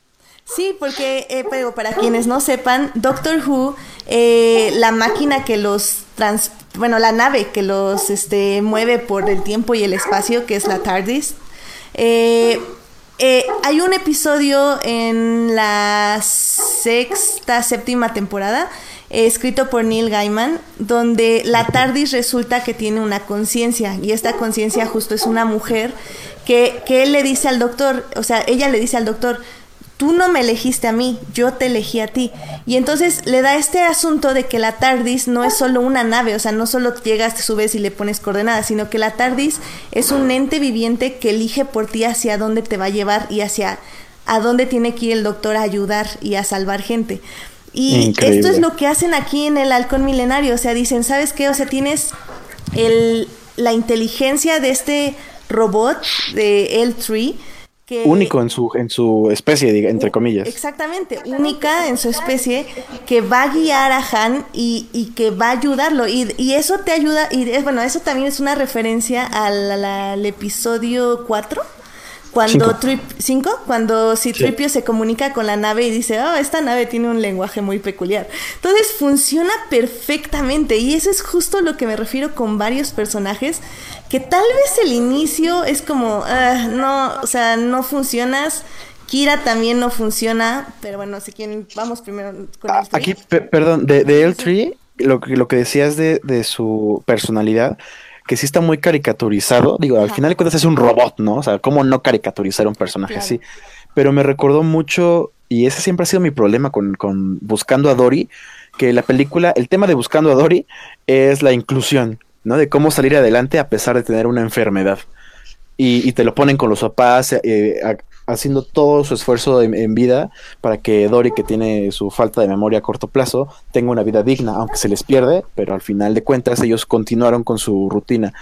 Corte A, tienes un personaje de una morsa que claramente tiene una deficiencia mental y las otras morsas se burlan de él, de, de esa morsa. Y, y la tratan mal y hasta en la- creo que en una de las escenas postcréditos le hacen más burla a la morsa. Entonces, para mí siempre fue confuso ese mensaje de Buscando a Dory de, ok, sí, la película habla de inclusión para que los niños, o sea, porque todas las películas de Pixar traen una, una, un mensaje importante de fondo. El de Buscando a es la inclusión, pero al mismo tiempo tienes un personaje del que se burlan porque esto características lo hacen diferente porque no entiende rápido y demás. Este, y sí, creo que, creo que ese es el problema en muchos aspectos de la película. Eh, ya lo ponía yo en Twitter en la mañana, sobre todo, obviamente, con los personajes femeninos, que Star Wars no ha logrado de ninguna manera hacerlas bien en las películas. Eh, en la literatura sí, lo han hecho y lo han hecho muy bien. Eh, la verdad no sé en los cómics, sinceramente. Pero bueno, al menos, por ejemplo, Doctor Afra creo que funciona muy bien como, como personaje femenino en cómics. Pero sí, o sea, para mí los personajes femeninos fueron eso, fueron... eh, ya lo publicaba yo en la mañana con un artículo donde decía eh, que se ve, eh, decía, se ve dolorosamente que esto, esta película fue escrita por un hombre. Porque al final del día es una película que siente que tiene que haber inclusión, que Sí. lo quiere ponerla, no, bueno, tal vez no quiere, pero siente que tiene que hacerlo, pero no entiende ni por qué ni cómo hacerlo. Y es que si bien sí funcionan sus personajes al final, llegar ahí es lo que les cuesta muchísimo trabajo. Y lo hacen muy mal, para mi gusto. No sé ustedes cómo lo sintieron. Hola. Sí, sí, ya pues, te escuchamos. Ok, creo que creo que sí terminé mi punto y lo, co- lo, lo, lo seguiste con en, el, en el espectro femenino de la película, que no, no se siente que sea relevante. A mí- al menos yo no lo siento en, en ningún momento ni Kira, sino hasta el final, y es muy forzado, ni con Ujú. Sí. Sí, creo que a final de cuentas creo que es lo que hemos platicado a veces sobre este tipo de temáticas en el cine ahorita, que creo que también aplica esta frase de neta si no, o sea, si no si no vas a saber o cómo decirlo o no tienes nada bueno que decir sobre este tema, creo que es mejor apegarte como al tema que estás haciendo sin forzarlo, ¿sabes? Porque también esto también se me hace para mí como una un arma de doble filo, cuando lo usas y lo usas mal, solo das pie como que a, a los haters o a la gente que de por sí es hater, como que le des como pie a criticar este tema, ¿sabes? Entonces creo que sí el personaje sobre todo de L3, yo la verdad es que no, no, no, no me disgustó, pero tampoco creo que sea relevante y, y en la parte de lo que dice, creo que tiene razón Edith, es como esta parte como de sobre todo cuando sale literal cuando ya casi lo sacrifican, que sale como gritando como de así de otra vez este pinche loco gritando sus babosadas de salvación. Y la verdad es que sí es un poco como incómodo a veces con el personaje, ni siquiera es chistoso. Es incómodo, como dice Edith, porque es como de, ok, es que el personaje en serio sí habla en serio, pero no te lo puedes tomar en serio porque no saben darle el toque que debería darle, ¿sabes? Entonces creo que sí, en esta parte sí es como un poco cuestionable el por qué lo metieron y el qué aportó a la, a la historia en sí, más, que, más allá de, del mensaje que se siente un poco forzado. Sí realmente parece que ahí estaban cumpliendo con la cuota, ¿no? De poner al personaje de color, de poner al androide feminista, de poner a una protagonista femenina, aunque en realidad, como dices, Kira no hace nada al principio. Y sí, me parece muy, muy molesto porque al mismo tiempo que a Eltree este, se burlan de ella y ella en realidad hasta el final no se nota lo que hace por liberar a todos los demás y les facilita la huida, se ve mucho más sencillo y mejor logrado el cómo Chewbacca deja la misión para ayudar a sus a sus a los de su especie, ¿no? A su familia. tanto por el asunto. Y esa es la misma escena, que es lo más triste. Pero yo creo que en parte lo de que Chewbacca funciona es porque Chewbacca es un personaje que pese a ser secundario siempre se le ha manejado de una manera muy completa en todas, en cada una de sus breves escenas. No se necesita gran cosa para entenderlo y mostrando poco se muestra mucho, ¿no? Y, con esto yo me salto precisamente al propósito de esta película en general, pero este, pero es que yo creo que, o sea, es, justamente por eso que, que con esa escenita no, no, no necesitamos como ni burlarnos de él, ni, ni mostrarlo de una manera débil o frágil, no, para nada. O sea, y es un momento, pues sí, es, es un, un, momento, pues digamos como épico de cierta manera, ¿no? O sea, ayuda a alguien, mientras que la que está intentando ayudar a, muchísimo, a muchísimos más, a muchísimos robots, termina siendo objeto, objeto de burla, ¿no? Yo estoy completamente de acuerdo que sí se ve esa, esa especie de intención de cumplir con la cuota, más que más que pues vamos a tratar de meter esto de manera orgánica, ¿no? O sea, yo creo que sobre todo con los blockbusters ahora pues aplicar la Coppola, ¿no? Aplicar lo que lo que dijo Sofía Coppola con, con este The Beguiled. No metía al esclavo porque yo sabía que no me sentía capaz de manejar el tema de la manera correcta. Punto. O sea, eso es muy respetable. O sea, ni le hace falta, ni este, y pues qué bien, ¿no? O sea, lo reconoces y, es mejor, ¿no? O sea, creo que es, decepcionas menos sobre todo a la gente que sí está, pues vamos, a la que sí le, repercute mucho este tipo de, de, temáticas, ¿no? O sea, sí, sí se me hace una, una movida medio fea, ¿no? Y, y más, fíjate, eso que, que comentaba, o sea, se nota que estuvo escrita por un nombre, deja tú por un nombre, o sea, por alguien que... De otra generación de, aparte de otra generación, o sea, alguien que tampoco comprende muy bien cómo está funcionando en general el, universo de la franquicia, porque esta, digamos, esta explosión, ¿no? De, de, de, lucha por la, por, la, por la igualdad, la equidad, todo lo que hemos visto últimamente, ¿no? De movimientos, este, pues, en pro de, diferentes este, minorías, ¿no? Eh, de todas las comunidades, ¿no? sean, sea en términos de raza, sea en términos de género, sea en términos de orientación sexual, religión, lo que sea. Este, increíblemente, las, las dos trilogías anteriores, creo para mí, o sea, a pesar de que, por ejemplo, dicen, no, pues es que Padme terminó muriéndose pues, por un corazón roto. Ok, sí, pero, pero su inclusión, ¿no? Eh, sus escenas de acción, ¿no? De, de Padme, de Leia, de algunos de los otros personajes femeninos que llega a ver, se sienten mucho más orgánicas, ¿no? Porque justamente no está la intención tal cual de vamos a meter esto porque, porque pues, para que nos aplaudan todos, ¿no? O sea, es, entonces fluye, ¿no? Increíblemente fluye. Y pues creo que sí deberían como revisar un poquito la manera en que están metidos esos personajes, porque a pesar de que no son protagónicos, son bastante fuertes, ¿no? Y, muchísimo más llamativos y no terminan siendo objeto de burla ninguno de ellos. más que burla, yo lo sentí. Ah, no, es que yo lo sentí como, ¿ves? Ya te hice caso, ya dije lo que querías escuchar, muerte. Así es como tratan el tri, eso es lo molesto. Sí, sí, sí, sí, y, es lo molesto, sí. ¿Edgar? Sí, nada más, y el detalle es que sí hay un problema en, en que no hay representación porque no hay un desarrollo de personajes, ¿no? Si no te clavas en cuál es la personalidad de L3 y solo muestras la caricatura del feminista, pues ni se entiende lo que hacen ni lo que pasa. Y lo mismo pasa con Lando, ¿no? A pesar de que me gustó la actuación de Daniel Glover y cumple con el rol de hacer que el guion se mueva, este, los Kasdan dicen que es pansexual, no se ve, y tampoco tiene un desarrollo en la película, ¿no? No tiene personalidad ese Lando Canrisian, a pesar de que tiene carisma. Sí, es el movimiento JK Rowling.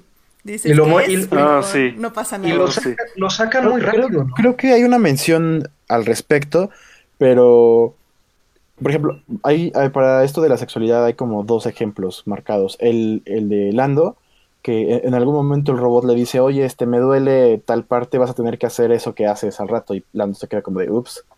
Eso creo que, no, pero es muy sutil y no, no es muy Digo, no sé cuántas veces la hayan visto ya la peli, pero no, no es muy directo. Y en Queda más claro. en, en contraste, des- en, en Guardians of the Galaxy Volumen 1, eh, cuando Peter habla sobre que tuvo relaciones con una este, ascabariana y que tiene con. Y, y la chica azul en el inicio de su nave y demás, creo que ahí sí queda más claro que él no tiene como límites en ese aspecto. Sí, y sin que- necesidad de que se vea Sin tan necesidad de- forzado. y nunca tuvieron que decir que lo era. O sea, yo no recuerdo que en 2015 que salió la película hubiera tanto alboroto porque Star-Lord tiene relaciones con extraterrestres. Pues no, o sea, es que todos son extraterrestres.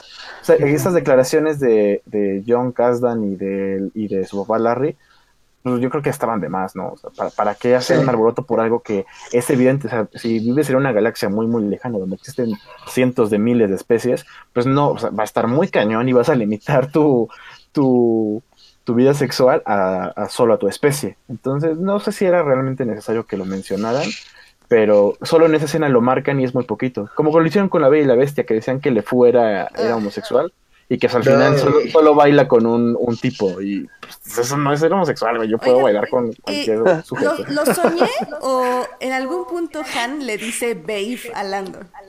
Sí, le dice Babe. Oh Sí, my es- god, eh, me morí. O es al revés, no es Lando a Han. Bueno, ambas. Creo que es Lando a Han, ¿eh? Eh, Es ambas. Lando a Han, ¿no? Sí. ¿Ambas? Cuando, cuando Orlando le dice buckle up baby y este y, Lan- y Han dice como que ah no ma y después cuando Orlando cuando este Han ya maneja el halcón sí le dice babe no recuerdo en qué parte pero sí le dice Sí, babe sí, sí. Tráiganme los fanfictions, Tumblr. Yo creo que, yo creo que algo feo de lo de, yo creo que algo feo de, de, de Lando es que es, eh, o sea, sí, los abandona ahí en Severin, pero al mismo tiempo se ve así como de, pues, ¿qué más lo poníamos a hacer? Pues nada.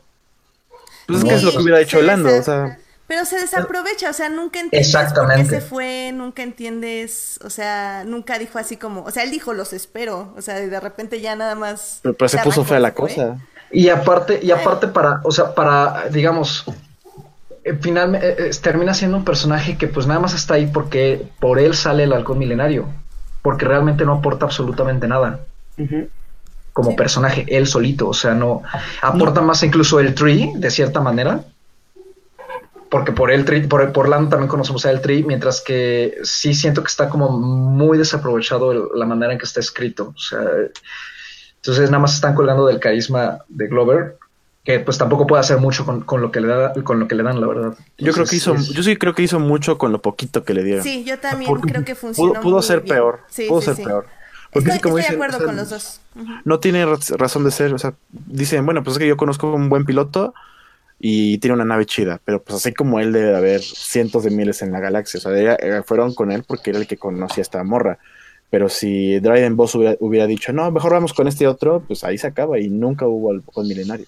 Al- Algo que sí puedo decir de, de, de Donald Glover es que de todos los de todos los juegos de imitación que se tratan de hacer, sobre todo entre, entre Han Solo y él, creo que Donald Glover, al momento que aparece en la en la, en la primera escena que aparece, eh, literal estás viendo todos los movimientos expresiones que sea Billy D. Williams en, la, en, en el Imperio Contraataca. O sea, eso sí le valoré bastante.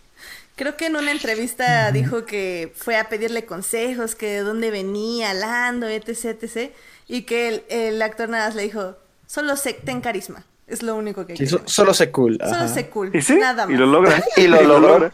y lo logra, la verdad. Y lo hace muy bien, sí, Sí, definitivamente. sí, o sea, la verdad es que creo que fue una buena elección y lo que sí no sé, porque bueno, obviamente sí escucharon el rumor, que al final de cuentas fue rumor sobre solo eso, de que Kathleen Kennedy estaba pensando también hacer una película de... es- es alguien tiene que atarle las manos a esa mujer. Ah, yo, yo, yo sé lo que pasó realmente. Fue en el festival de, de, de Cannes Ajá, sí, sí. y durante la, el, la red carpet, es que ves que hubo fotocall al inicio, que es como el evento principal, Ajá. y luego en la noche hacían la red carpet, la presentación de la película, y al final, en, en el caso de Star Wars, por ser súper increíble, hubo fuegos artificiales con música de fondo. Eh, una revista francesa le preguntó a Kathleen Kennedy que pues, cuáles eran sus planes después de Solo. Entonces Kathleen Kennedy no puede hablar de eso porque pues no tiene planes más que episodio 9. Entonces empezó, empezó a regresar al tema, bueno, valga la redundancia, y dijo que eh, le gustaba mucho Han Solo y que bla, bla, bla, pero la revista malinterpretó sus comentarios. La revista dijo que se, iba, se había confirmado una película de, de Lando Calrissian, perdón, y que iba a ser la siguiente, y después, o sea, en cuanto se hizo noticia esto, a la hora y media salió el, el comentario de Lucasfilm que decían que no, que les gustaría contar más historias de Lando Calrissian en línea con la posible continuación de, de Han Solo, pero que no era algo relevante para ellos en este momento, que tenían otros planes. Entonces, obviamente, sí eh, comprendo la confusión y, y secundo, alguien ya amarle las manos a esta señora, porque ahorita hasta ahora tenemos más de ocho películas confirmadas de Star Wars. Entonces, sí, amarren las manos, pero nunca fue una confirmación oficial lo de Lando Calrissian. Sí. Y, y de hecho ahí, a- de ahí salieron rumores que va a haber un Han Solo 2 también. Eso venía antes porque el chavo este, el protagonista, ¿Alden? firmó, firmó para tres películas. Las películas, sí. Pero es como el, como la jugada, como el safe move de, de Lucasfilm. Si es un madrazo la película, lo tenemos atado. Y si no, pues ahí está. O sea, es como Marvel, que tenían desde, no sé, el Capitán América tenía aseguradas como cinco apariciones, las, las Seis. hiciera o no. Seis. Ajá, seis. Entonces, pues es como la jugada sencilla, como para asegurarte que si la armas, pues ahí está. Y si no, pues no, no hay ningún, na- ningún problema.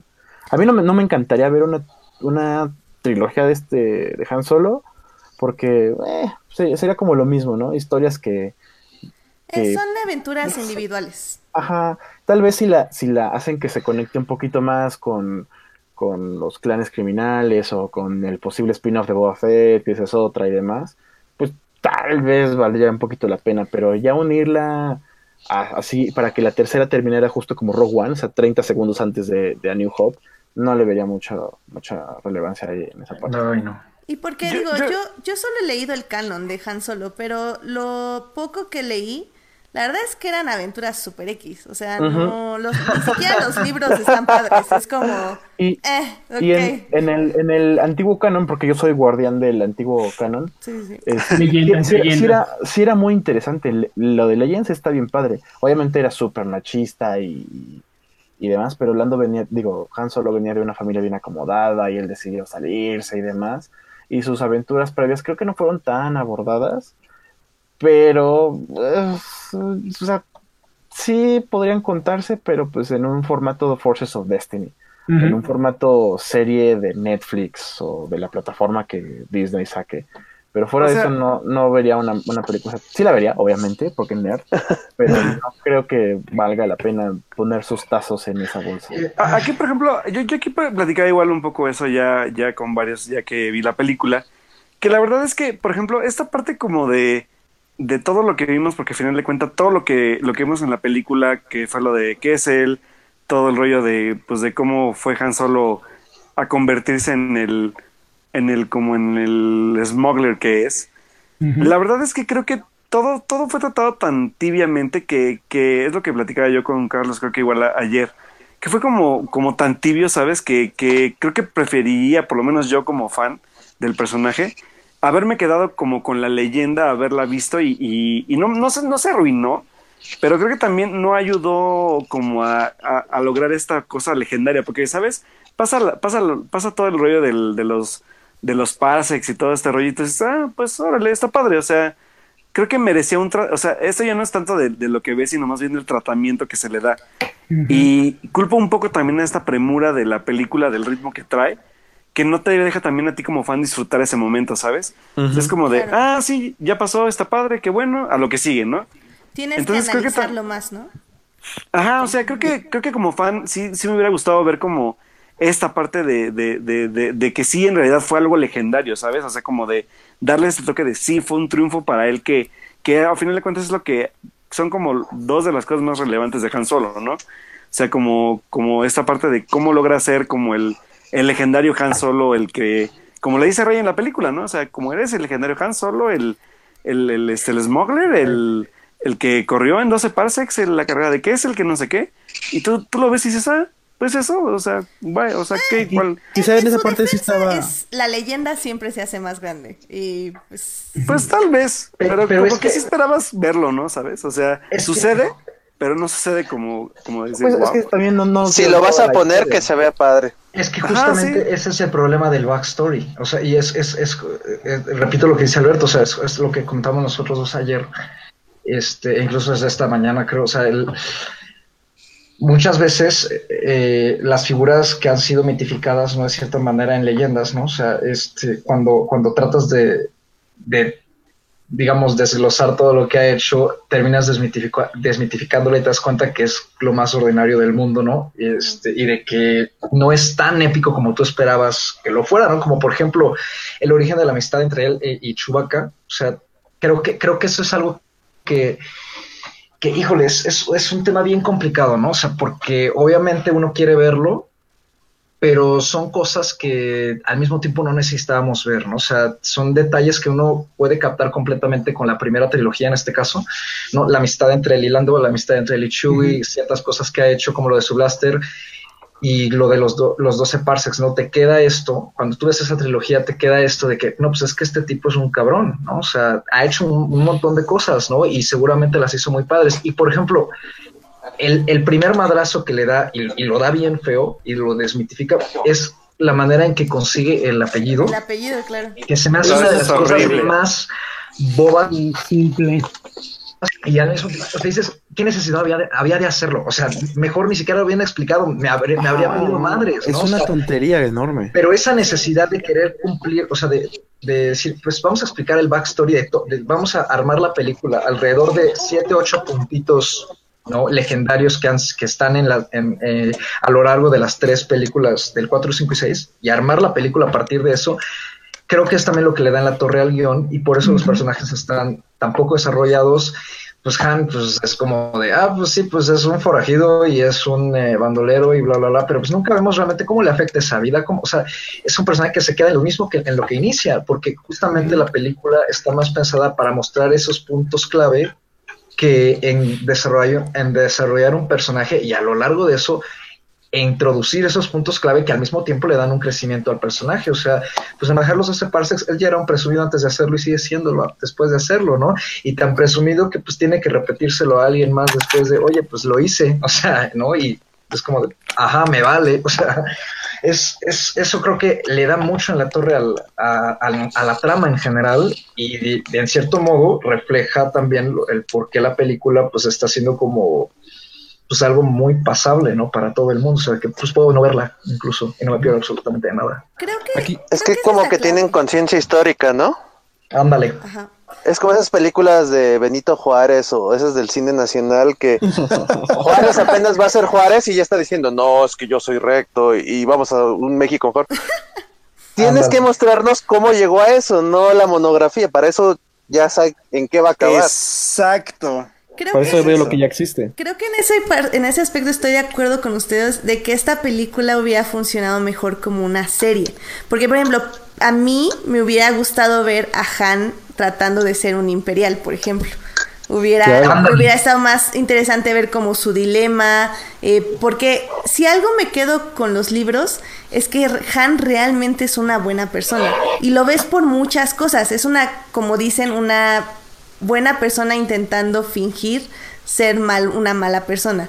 Entonces, a mí me hubiera gustado ver eso justo en su entrenamiento imperial. El problema ahí es que obviamente se lo tienen que saltar porque tienes que tener esta idea de que tiene que regresar por su chica, lo cual matan a los tres segundos que se sube a la nave y ya está ahí su chica y está así como... Ah, sí. Entonces, Exactamente. como, Y ahora ¿qué? Y se nota mucho en ese salto de, de- que es- te digo que la película está construida como con viñetas que son los highlights ¿no? de lo mencionado, Exacto. de que está lo de Kira, se, se separan y la siguiente escena, tres años después, y pues él está en esa especie de guerra, ¿no? Y dices, ah, pues ya ni siquiera está tratando de ser imperial, te lo dicen, no, ya no lo fue, lo mandaron aquí porque no pudo, pero ya, ya se está intentando salir de eso que lo tiene traumado, entonces es como, o sea, ¿y por qué lo tiene traumado? O sea, ¿por qué, por, qué, por, qué, ¿por qué se quiere salir esto? Mejor lo hubieran puesto en una cantina y que está escuchando a toda esta bola de forajidos, está armando un plano. O sea, es, es sí, completamente extraño ese tratamiento y no aporta realmente nada. Al contrario, simplemente retrasa la película poco a poquito y pues cuando ya llevas dos horas de repente dices, no, me la ha retrasado mucho. Sí, ¿Y ustedes creen que pudo haber sido hecho esto de una manera diferente? Porque estamos, o sea, yo la única forma en la que veo que se pueda desarrollar la historia, una historia decente de Han Solo en la que este, intenta ser imperial y luego tiene su primer misión y después se convierte en la leyenda, yo solo lo veo con una trilogía. Porque mencionas una serie live eh, de Han Solo Edit, pero ¿cuántas series live action de Star Wars se han hecho? Cero. Y en primer lugar, y ahorita se está planeando una, pero desde que George Lucas lo intentó hace años, nunca se ha podido porque Star Wars representa un presupuesto enorme. No, yo Claro. me la imaginaba animada, la verdad. Yo, yo sí me la imagino, yo sí me imaginaría que como siempre quisieron contar esta historia, tanto Lucas como los Kasdan y pues Disney siempre ha querido sumar más a las arcas. Yo no veo otra forma en la que esta película hubiera podido haber sido hecha si no era o en una trilogía o de una manera muy apresurada como lo hizo este Ron Howard. Obviamente pudieron haberlo manejado mejor, sin tanto fanservice. Yo le hubiera quitado lo del blaster, lo del nombre y Lo de Kira.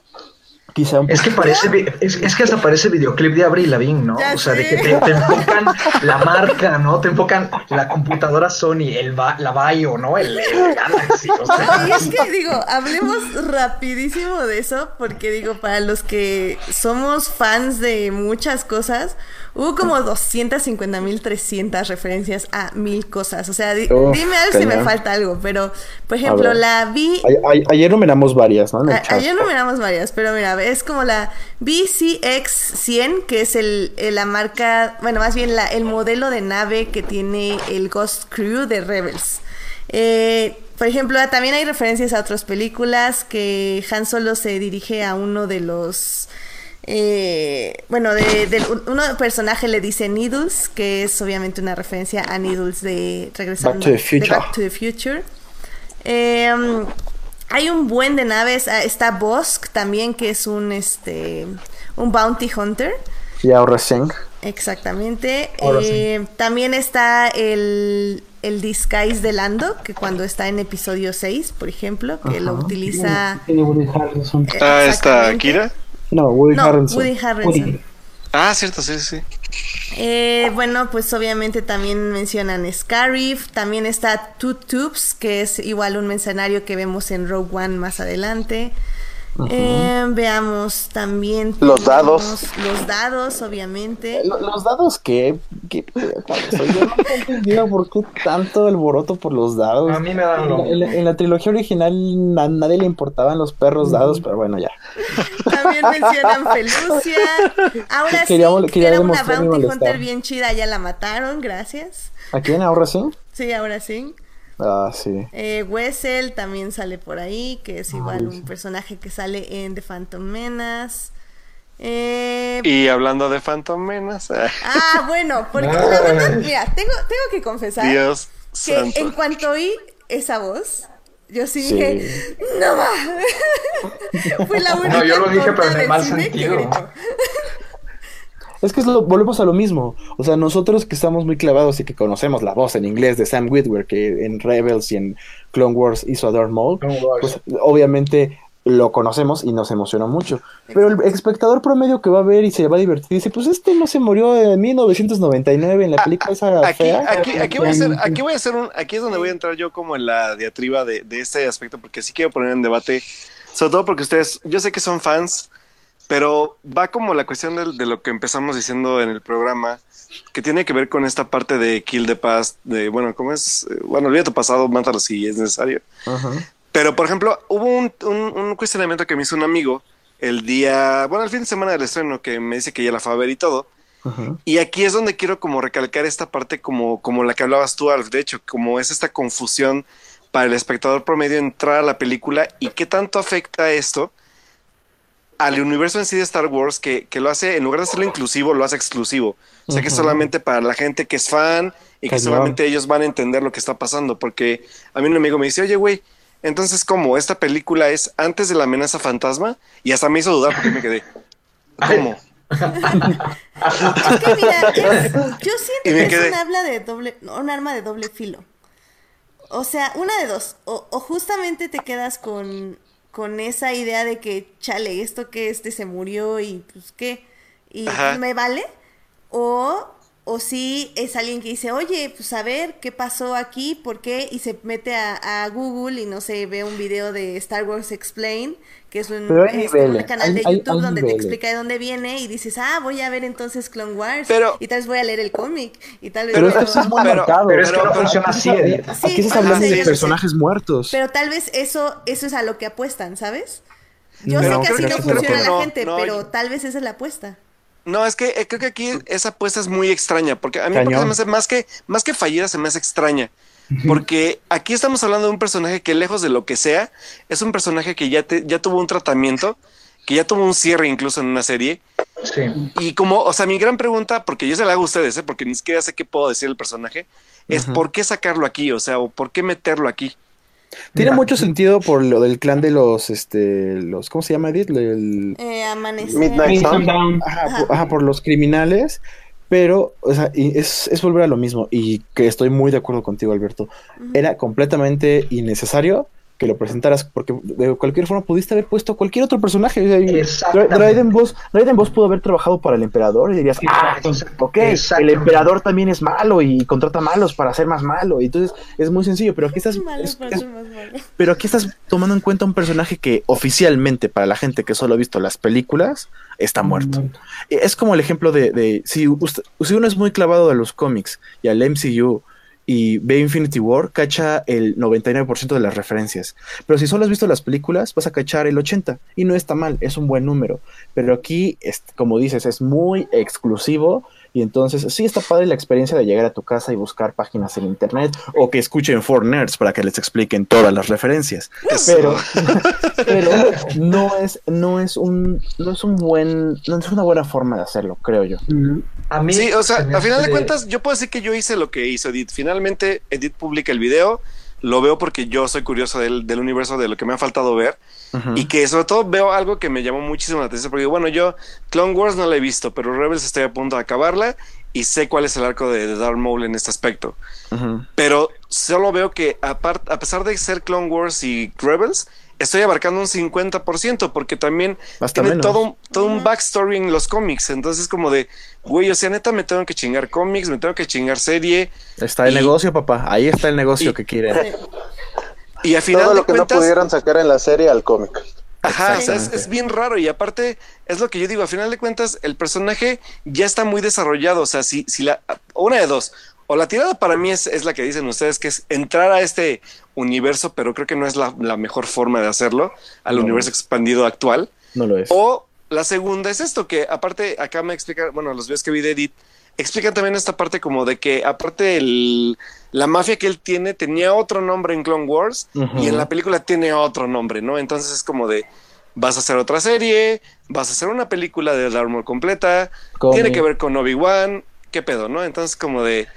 O sea, va- ¿es en realidad necesario hacer esto? O sea, es, A mí- es necesario a- a ampliar cosas que a lo mejor ya tienen un trasfondo y volver a, a volver a ellas otra vez. Y sobre todo porque te lo digo en esa parte de, de la coherencia de- del universo que están planteando ahorita. O sea, si están apostando a lo que va a ser Ryan Johnson, que es literal, ya se acabó ese universo que se planteó antes, vamos a algo nuevo, es como de, ok, entonces, ¿cuál es tu plan en sí? No, o sea, No creo que, no yo creo que lo le dé a Ryan Johnson hacerlo porque Star Wars hasta ahorita ha vivido de la pura nostalgia. Carlos, Exactamente. ¿ibas a decir algo? Sí, es que justamente regreso al punto con el que, con el que abrí mi, mi primer comentario del- de, de esta emisión. O sea, se me hace una.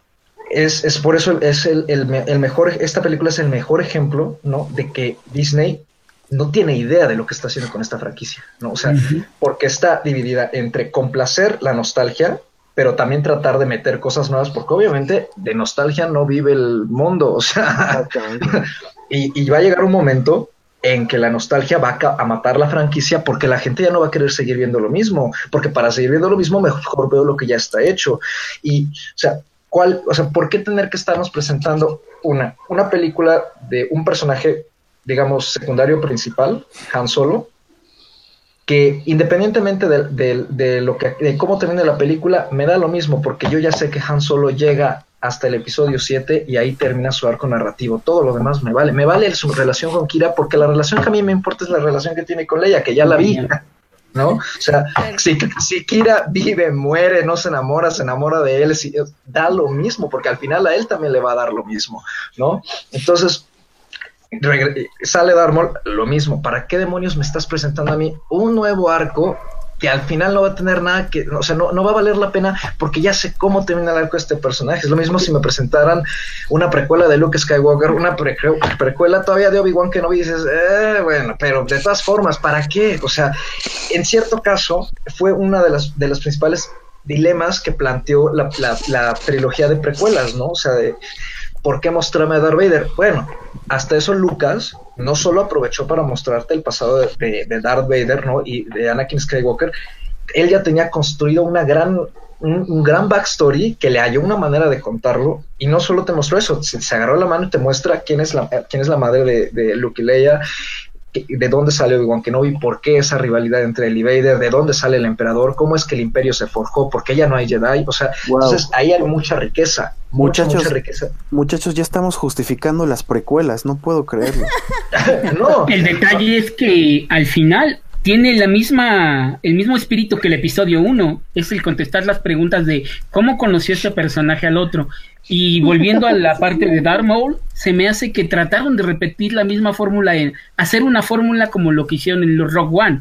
Porque, ¿qué pasa? A pesar de que está interesante conocer a So Guerrera, lo demás, al final es meterte en los últimos cinco minutos a Darth Vader rompiendo platos y haciendo lo que sabe hacer.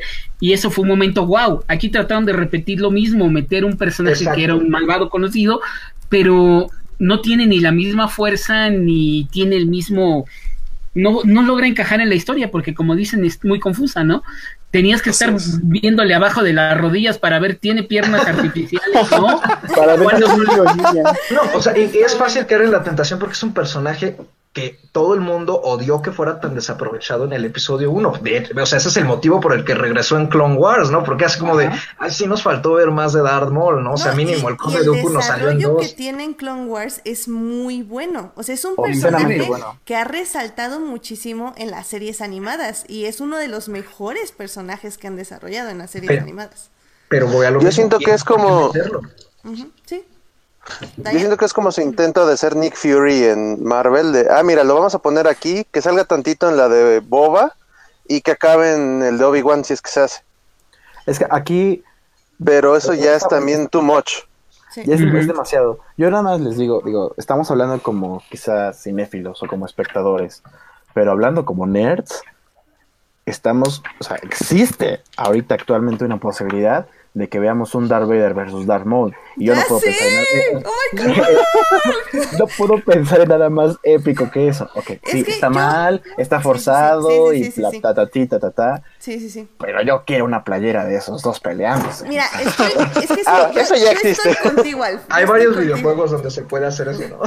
No, y es que estoy con Alf porque sí entiendo su punto, sí creo que es innecesario, sí creo que no va a traer gente, sí creo todo eso, estoy de acuerdo, chicos. But- Pero neta, o sea, a mí me vale porque para mí que aparezca Darth Maul quiere decir que estos spin-offs van a estar muchísimo más conectados y bueno, en sí toda la película de Han Solo me, me asegura que estos spin-offs van a estar muchísimo más conectados con todo el canon de literatura, cómics y series. Y eso para mí es como wow, y abre muchísimas posibilidades, como dice Alf. Yo sé que solo a mí, a mí me interesa como una persona que consume todo eso. Y, sí, pues es, sí, estoy de acuerdo con ustedes que no le va a interesar a nadie más, pero como fan, fan, fan, es como, no manches, por eso yo grité en el cine, porque fue como. Sí, y eso es lo que me emociona. Es algo que yo quiero resaltar aquí porque, pues, digo, si yo quisiera eh, enfocarme en, en el análisis subcrítico cinematográfico, pues, pues, no sé, lo, lo busco en otro lado, ¿no? Busco un video de estos videoensayos en YouTube. Pero lo, lo que yo quería aquí resaltar es que en For Nerds estamos hablando con nerds, para nerds, y que a pesar de que son elementos, digamos, eh, como safe moves en, en lo, en lo cinematográfico, eh, hay que pensar también en el fandom. Ahorita ya hablamos de lo que el espectador promedio pues no va a entender, pero el espectador más clavado va a tener un montón de productos para poder continuar con su, con su alegría, con su fanatismo y demás. Y eso, al fin, y está muy bien, porque pues es lo que está intentando hacer Disney en cuanto a lo de lo de querer este meter personajes clásicos y luego, y luego cambiarlo y todo, creo que Disney sí se está arriesgando un poquito en, en querer cambiar como el lo del el pasado con cosas muy básicas. En vez de tener a los personajes clásicos en los parques de Disney, ya vemos una Sokatano, ya vemos los, los nuevos Stone Troopers. El, el, el, el parque de diversiones que va a abrir este Disneyland no tiene nada que ver con las películas viejas, sino es más como, como lo actual. Entonces sí se están esforzando por hacer cosas nuevas, pero obviamente nunca vas a poder vender Star Wars sin una playera de Darth Vader, sin un sable de luz verde, sin un Chewbacca, sin un Arturito, todas estas cosas. Entonces, al final de cuentas, en el, en el espectro de, de este podcast que es para Iconerds, siento que Han Solo ahí no fracasa en lo absoluto. Al contrario, creo que, como dices, Eddie, te lleva a una experiencia mucho más amplia que te lleva, y lo mencionó este Alberto, a buscar en los cómics, a buscar en los canales de YouTube, a buscar a nerds en podcast que te expliquen por qué apareció tal personaje y demás. Y eso pues sí es el objetivo que quiere tener Disney con Star Wars, de cumplir con toda esta experiencia cinematográfica que va desde la noticia del anuncio de la peli hasta los chismes de producción, el primer teaser, el primer tráiler, el segundo tráiler, la campaña promocional, el estreno, el debate post película, Lotería. hasta, que te, hasta que terminas todo ese ciclo cinematográfico que para mí es muy importante, entonces lo están haciendo muy bien. Aunque nos purgue que hay, haya personajes que murieron en hace 19 años en una película y demás, si están cumpliendo, si quieren cumplir con toda esa experiencia cinematográfica moderna, que ya no solo implica irte a ver la película y llegarte a escribir una crítica en tu blog.blogspot.com, están haciéndolo, están haciéndolo muy, muy, muy bien. Bueno, Bueno, ahí estoy de acuerdo porque creo que en especial para solo, también como fue muy poco el tiempo, creo que la campaña no fue tan tan Fue extensa o meses, tan ¿no? Como cuatro, sí, muy, muy poquito. Sí, y sobre todo por los problemas en producción, ¿no? Pero yo creo que sí Tiene- faltó este no fue como el Infinity Wars que llevaba un Ah, año anunciándose, ¿no? Y aparte ese fue otro problema, fue un poco la fatiga, ¿no? Porque viene un fin de semana con Infinity Wars, sigue Deadpool, también este, dices, ya viste, ¿no? Ya tienes con qué entretenerte y que te dejó un buen sabor de boca. No todos se animaron a ir a ver solo. Ujú. Bueno, chicos, pues la verdad es que ya estamos llegando al final de este programa. Eh, Alf, quería contar esa, este, esto que nos acabas de decir como tu conclusión, pero no sé si quieras agregar algo más o ya lo dejas así. Este, no, voy a dejar morir el pasado. Excelente. ¿Tú, Edgar, este, tienes como alguna conclusión de Han Solo? No, no, más bien, este, pues como les digo, es un producto cumplidor, para el fan le va a gustar, y para el fan viejo tiene lo suficiente como para inculcárselo a nuevas generaciones y a todos los niños que vienen consumiendo las series animadas y cómics, es también un producto para ellos, ¿no? Es un producto bastante chicloso y, este y entretenido, me gustó. Y tengo nada más una pregunta, ¿no les pareció muy oscura? Me Sí, refiero a la iluminación. La cinematografía, ¿eh? Fatal. Sí. Fea. Fea, fea, fea, fea. fea. Ah, Fea, fea. No me Con molestó, todo la contra luz. No, a mí sí, yo no, no se alcanzaban a ver Sí, muchas tiene cosas. problemas de luz. Muy fea. Sí, eso sí lo acepto. Sobre todo la iluminación, sí. Fea. Eh, Daniel, una- ¿tienes alguna conclusión de Han Solo? ¿O algo Mm, sí, si quieren ver, si quieren ver un verdadero personaje pansexual, vean el regreso del Jedi y ahí sale Java de Hot. Ese sí era Ah, pansexual. Entonces, este, Sí. ahí hay inclusión Sí, y bien manejado. tiene un problema con la esclavitud y ustedes saben, ¿no? Pero pues, bueno, ok. No, de hecho, para un Han Solo está el Capitán Jack Harness del Doctor Who. ¡Wow! ¡Yeah! Doctor Who. Es Exacto. igual, es un, es un malandrín, también es aventurero, es galán y sí le tira todo lo que se mueve. ok. Y es cool. Sí. Exacto. Eh, Carlos, ¿alguna conclusión? Híjole, pues yo más bien creo que, eh, eh, Lucasfilm se enfrenta ahorita a un momento, digamos, decisivo, ¿no? Yo honestamente creo que este teatrito de hacer una al año, aparte de, las, de la trilogía de episodios, que ya más queda uno, se les va a caer y pronto. Este, porque si algo es impresionante, y bueno, estábamos más chicos todos, obviamente, hace 10, no, hace 19 años, como dijo Alf, ¿no? Este, o sea, cuando salió la amenaza fantasma. Este, entonces quizá no notábamos tanto este aspecto, pero no recuerdo haber notado tanto cansancio, tanto ex- que estuviera exhausto el fandom, ¿no? De- o sea, y no exhausto de hartazgo, sino de que es, es demasiado, o sea, es, es too much, como alguien dijo, ¿no? Hace, hace rato, o sea, es, Es demasiado de- para mi cartera. una sobreexposición, ¿no? Este, al ritmo de lo que está haciendo Marvel. Eh, yo creo que, y, pero con tanta este, dependencia del, del pasado, aunque lo nieguen, creo que sí le va a cobrar su factura a la franquicia más rápido de lo que parece, ¿no? La galaxia muy, muy lejana, ya no es- pues se verá muy, muy lejana, pero de que se ve muy grande, no lo creo, se ve muy pequeña. Y cierro con un- eh, retomando algo que leí de- en, un, review hace unas horas de que pues finalmente Star Wars se había cerrado, ¿no? Y se había cerrado desde hace años, ¿no? Este, y- y se había cerrado en el cine y había crecido. Y eso es cierto. Creo que es una franquicia que nació en el cine y se ha enriquecido más que del cine, de la literatura, o sea, de, de- de cómics, de novelas, ¿no? Eso, el fandom la hizo crecer, creció a partir de ahí, le metió muchísimas cosas y, y a mí siempre me pareció, o sea, desde que terminé con Revenge of the Sith, que ya no había nada más, o sea, ya no había nada más que ver en pantalla grande y que si se podía explotar algo era en pantalla chica, ya fuera dibujos animados, algo tipo lo, este, lo que estuvo haciendo de Clone Wars, ¿no? Este, pues ya, o sea, clavarte con los libros, clavarte con todo eso, muy al estilo de, de cierta forma, del fandom de Tolkien, ¿no? O sea, de, pues, te clavaste con los primeros tres libros, clávate con todo el backstory que, que pues no es parte de los libros, pero pues que ahí están, o sea, búscale si quieres. En- entonces, a mí por eso todo, desde que Disney la compró, se me ha hecho una cosa, es, el objetivo es negocio, no es contar historias. O sea, y para mí eso mata a la franquicia muy feo. Y se está viendo, se está viendo tanto en la división del fandom como también en la manera en que la están manejando, ¿no? Entonces, pues a ver cuánto les dura el chiste, ¿no? Yo creo que al final van a, van a dar, espero más bien que se den cuenta que la verdadera riqueza está en lo que se produjo en ese fandom hace más de, de 20 años, ¿no? Que también lo están negando, entre comillas, y que podrían explotarlo mucho mejor con una ganancia mucho menos ambiciosa, obvio, no es, no es venta de taquillas, pero mucho más enriquecedora, enriquecedora series. Alberto.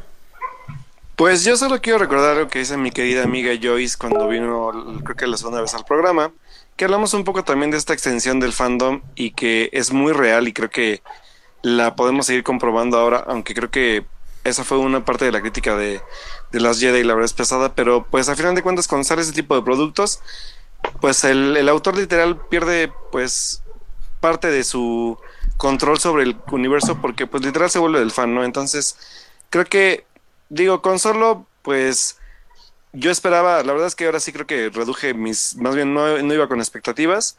Me encontré con una película, como dice, este, como dicen en general, creo ustedes que es como cumplidora, y lo es. Pero pues sí concuerdo con. Ahora sí que extrañamente hoy no nos peleamos mucho porque concordamos en la mayoría de lo que es, de lo que dijimos, porque creo que sí llegó un punto del universo de Star Wars donde comprendo totalmente a Edith, porque Edith creo que es lo que me cae bien de Edith, que es súper clavada en los temas, le da tiempo como para meterse también en la parte del universo. Hay quienes a lo mejor no, Dolph también es muy metido, a lo mejor no tanto en la literatura, pero se mete mucho también en el universo de Star Wars, pero creo que algo que sí es como muy, muy bueno como fan, yo creo, es sí aceptar que también el universo nunca es perfecto. Creo que, como dice Alf, ningún universo a la fecha es perfecto. Creo que todos han tenido sus fallas. Ahorita, por ejemplo, este Carlos tocó un poco el tema del Señor de los Anillos. Tuvimos el caso del Hobbit y su extensión innecesaria de tres películas. Eh, el, el tema de el tema de, de la expansión ahorita del universo de Harry Potter con Animales Fantásticos. Ah. Entonces, digo, estoy tocando como metiendo la llaga, la llaga muy cabrón, pero pues es la verdad, o sea, creo que no dejamos de ser fans, pero creo que también es bueno saber como, sobre todo saber pedir bien lo que queremos, porque a final de cuentas, pues de eso viven estos, este tipo de universos, ¿no? Sea, y creo que sí escuchar al fan, a lo mejor hay veces que es bueno, a veces no lo es, pero siempre tenerlo presente porque no solo no es lo que quieras, sino más bien el fan conoce creo que a veces hasta mejor el universo que el mismo creador. Entonces creo que pues sí estoy de acuerdo con Carlos, está pasando una etapa de prueba muy cañona ahorita Lucasfilm porque eh, queramos o no por las situaciones que sean y creo que mm, la verdad es que ahorita sí totalmente no culpo a nada de las Jedi. Creo que, sobre todo porque de las Jedi, a pesar de que dividió, generó bastante taquilla y bastante buenos comentarios. Y creo que hasta incluso añadió como fans al, al- al universo de Star Wars. Pero solo, aparte de este, de, de lo que sea que haya pasado con The Last Jedi, creo que sí fue un mal timing para estrenar la película. O sea, creo que las películas de Star Wars se habían, se habían venido estrenando en diciembre o en época de invierno. Y enfrentarse en un, en un momento de verano con dos películas fuertes como lo fue Deadpool, a lo mejor no tanto porque es clasificación R, pero tienes un Infinity War que a pesar de que ya lleva semanas de estreno, sigue generando re- este rewatches con la gente porque la gente la amó. Sí, Sí. vino a afectar bastante, creo que a, a Solo. Entonces, no es una mala película, simplemente creo que estuvo en el, en el lugar del calendario de verano equivocado. Y pues bueno, ni modo, pues vamos a ver esto, esto qué aprendizaje le va a dejar a Lucasfilm y a Disney para pues próximos proyectos, sobre todo, digo, no creo que haya problema con el episodio 9, pero sí con lo próximo que se va a hacer. Ya hablamos de, de nuevos, o sea, como de próximos proyectos que suenan parte de Boba Fett, parte de Obi-Wan, posiblemente, pues ahora, posiblemente de Darth Maul, no lo sabemos, pero creo que sí tiene que ser un buen como parteaguas para, para sobre todo para Kathleen Kennedy en a futuros proyectos de cómo se deben hacer las cosas y qué no se debe hacer. Sí, que le apliquen el amiga date cuenta, ¿no? Exacto. Claro, sí, eso estoy de acuerdo. Amiga, date cuenta que necesitas ya directoras para hacer un spin-off de Leia. O sea, Eh, sí. tienes libros increíblemente escritos con un gran personaje que funciona muy bien sola y, y te va a traer mucha gente porque es Leia fucking Organa. O sea, Bueno, que ver a otra actriz. Mm, no creo, ¿eh? No creo. Mejor Jamás Ahsoka. va a yo creo que sí, ¿eh? Y Ahsoka no es Es tan que creo que sería lo mismo que. Creo que sería lo mismo que con Han Solo. Están diciendo ahorita mucho de el tiempo, el timing, pero realmente desde que se anunció que iba a haber una de Han Solo, todo el mundo decía, no, porque no va a ser Harrison Ford. Pasaría lo mismo con Leia. Ajá. No, por porque mejor Carrie escrito que Fisher está- Ya murió. Digo, Por eso. es. Menos, o sea, es, es como peor, porque aquí dices, bueno, es que Harrison está muy viejo. La otra es, no pongas a nadie porque ella, porque Carrie ya se murió. Entonces creo que tendría todavía más rechazo. Más que el timing, Sí. creo que fue que desde el inicio era la película que quería hacer Disney, pero que ningún fan pedía. Entonces creo que más que No, todo creo era que por ahí. ella sí va a funcionar por muchas razones. No, y no más creo. si es No. la primera Es directora mujer es porque eres que fan. hagan. No, más que nada yo lo digo porque hay muchos movimientos ahorita en, en el fandom. Ciudadanos. Eh, también, pero eh, hay muchos movimientos en el aspecto de que hay una, eh, unas personas que están haciendo ahorita un documental llamado Looking for Leia Looking for Leia, sí. que ellas están justamente recaudando como este testimonios de mujeres eh, fans que les ha gustado la saga desde pues que inició básicamente y que justamente están pidiendo eso, o sea, personajes femeninos, personajes bien hechos femeninos, no como lo que nos eh, muestran aquí, que por ejemplo, yo nada más de Han solo voy a decir que a mí sí me gustaría personalmente ver el cómic o el libro de Kira ya con Darth Maul, ella siendo la Sí. manda más de los sindicatos. A mí me encantaría, o sea, yo ya estoy, yo ya estoy en mi prepedido de Amazon, o sea, ¿dónde Pero está? ojo, Eddie, pero ¿Dónde ojo, está? es- o sea, pero, eh, eh, o sea, justo ahí está el chiste, el libro. Claro. No sé, o sea, algo tiene No. que hacer, pero yo sí creo Me que, gustaría de Ahsoka, dicen, fíjate. Ujú. Pero, un libro bueno de es que- porque el libro de Ahsoka es una basura también, por ejemplo. Sí, Pero una película tenemos- creo que sería mejor.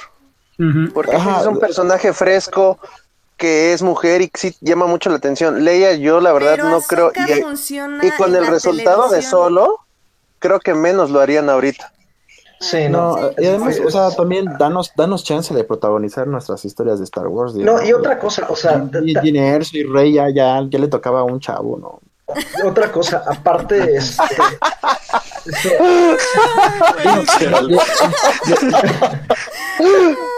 Llevamos Pobrecitos. años de, de, de control de las historias, ¿no? Los hombres, pero pues también... un- un- No, pero aparte otra cosa, o sea, esbozo. hay, hay algo, hay algo que le comenté a Alberto también, es que, y, y es, es, por- es en parte por lo que también es como medio X todo lo que hizo Han Solo en su juventud, ¿no? Y juventud que pues no se ve como muy lejana de sus momentos en, en A New Hope, pero este, pues finalmente, o sea, y esto empieza con Lucas, ¿no? Lucas nos, nos mostró a sus tres personajes a partir de cierto momento porque antes de ese no había nada que contar. Así de fácil. O sea, no hay nada que contar de ellos. Lo que importaba es lo que él mostró a partir de eso, ¿no? O sea, ahí estaba los personajes que quería desarrollar, no antes, ¿no? Entonces, ¿qué necesidad de estar contándonos cosas sobre los personajes que no, o sea, justamente es eso, que no, no necesitamos ver porque no, no necesitamos que nos expliquen absolutamente todo. Como Han Solo hablando Wookiee, por Dios. Ay, sí, eso también estuvo súper horrible. Bueno, está bien. O sea, si no es Leia, yo pido una historia de la comandante. ¿Tú, ¿Cómo se llama? La de Battlefront. Ah, Ah, este. Ah, sí. ¿Cómo se llama? Tal vez fíjate que, que en ese aspecto sí, o sea, personajes que no conocemos y que pueden, pueden ya ser relevantes para el universo que sí expandan bien el asunto, porque aquí no, es- no es expandir, simplemente es justificar, porque literal no expanden, justifican. O sea, creo que a pesar de que Rogue One me gustó mucho, Rogue One y Solo, solo vienen a justificar, no vienen a expandir. Es como el rumor de que una precuela de Luke como granjero. ¿A quién chingados le importa eso? Perdón. ¿No quieres ver cómo mataba ratas guampa de dos metros? ¿A dos metros, digo? O cómo aprendió a ordeñar a los... ¿Cómo se llaman estos madres que salen en The Last Jedi? está bueno. Porque es granjero, claro. Claro. Versio es la, comandante. De, Gracias, de gracias, sí. No, tampoco. Pero bueno, chicos, Ah, no pues sé. yo creo que con esto concluimos. ¡Wow! ¿Qué pasa? Esperen, chicos. Es tu micrófono, Edith. No, no, Es la no. nave. Qué nave. bueno, chicos, pues yo creo que con esto ya concluimos nuestra este disertación sobre Han Solo. Creo que sí hubo mucho menos sangre de la que esperaba, pero la verdad ya lo sabía porque sí, como dijo Alberto, estoy de acuerdo en muchas cosas de esta película, pero pues mi fandom habla también mucho y mi corazón. Entonces, así es esto. O sea, estoy de acuerdo que, como decíamos, es una pe- película fallida en muchos aspectos. Pero Alf y yo no podemos evitar gritar en varias partes y sacar Ah, no, es- eso es parte de ser nerd, la fidelidad. Claro, sí, De exactamente. todo. Bueno, chicos, pues con eso concluimos el programa. Eh, veamos, Alf, ¿dónde te podemos encontrar, leer, seguir? Uf, en revista Empire, por favor, amiguitos. En este, ¿qué es? ¿Junio? La portada es de los 80 años de Superman y vienen muchos artículos especiales sobre el legado del hombre de acero, tanto en los cómics, en la cultura pop, en televisión, cine, en todos los lados. Y la portada viene con una ilustración muy bonita de artistas. eh, uno es mexicano, el otro no recuerdo de dónde es, pero es una, es una revista que está hecha con mucho cariño, con mucha gente detrás y con muchas ganas de querer seguir hablando de cine.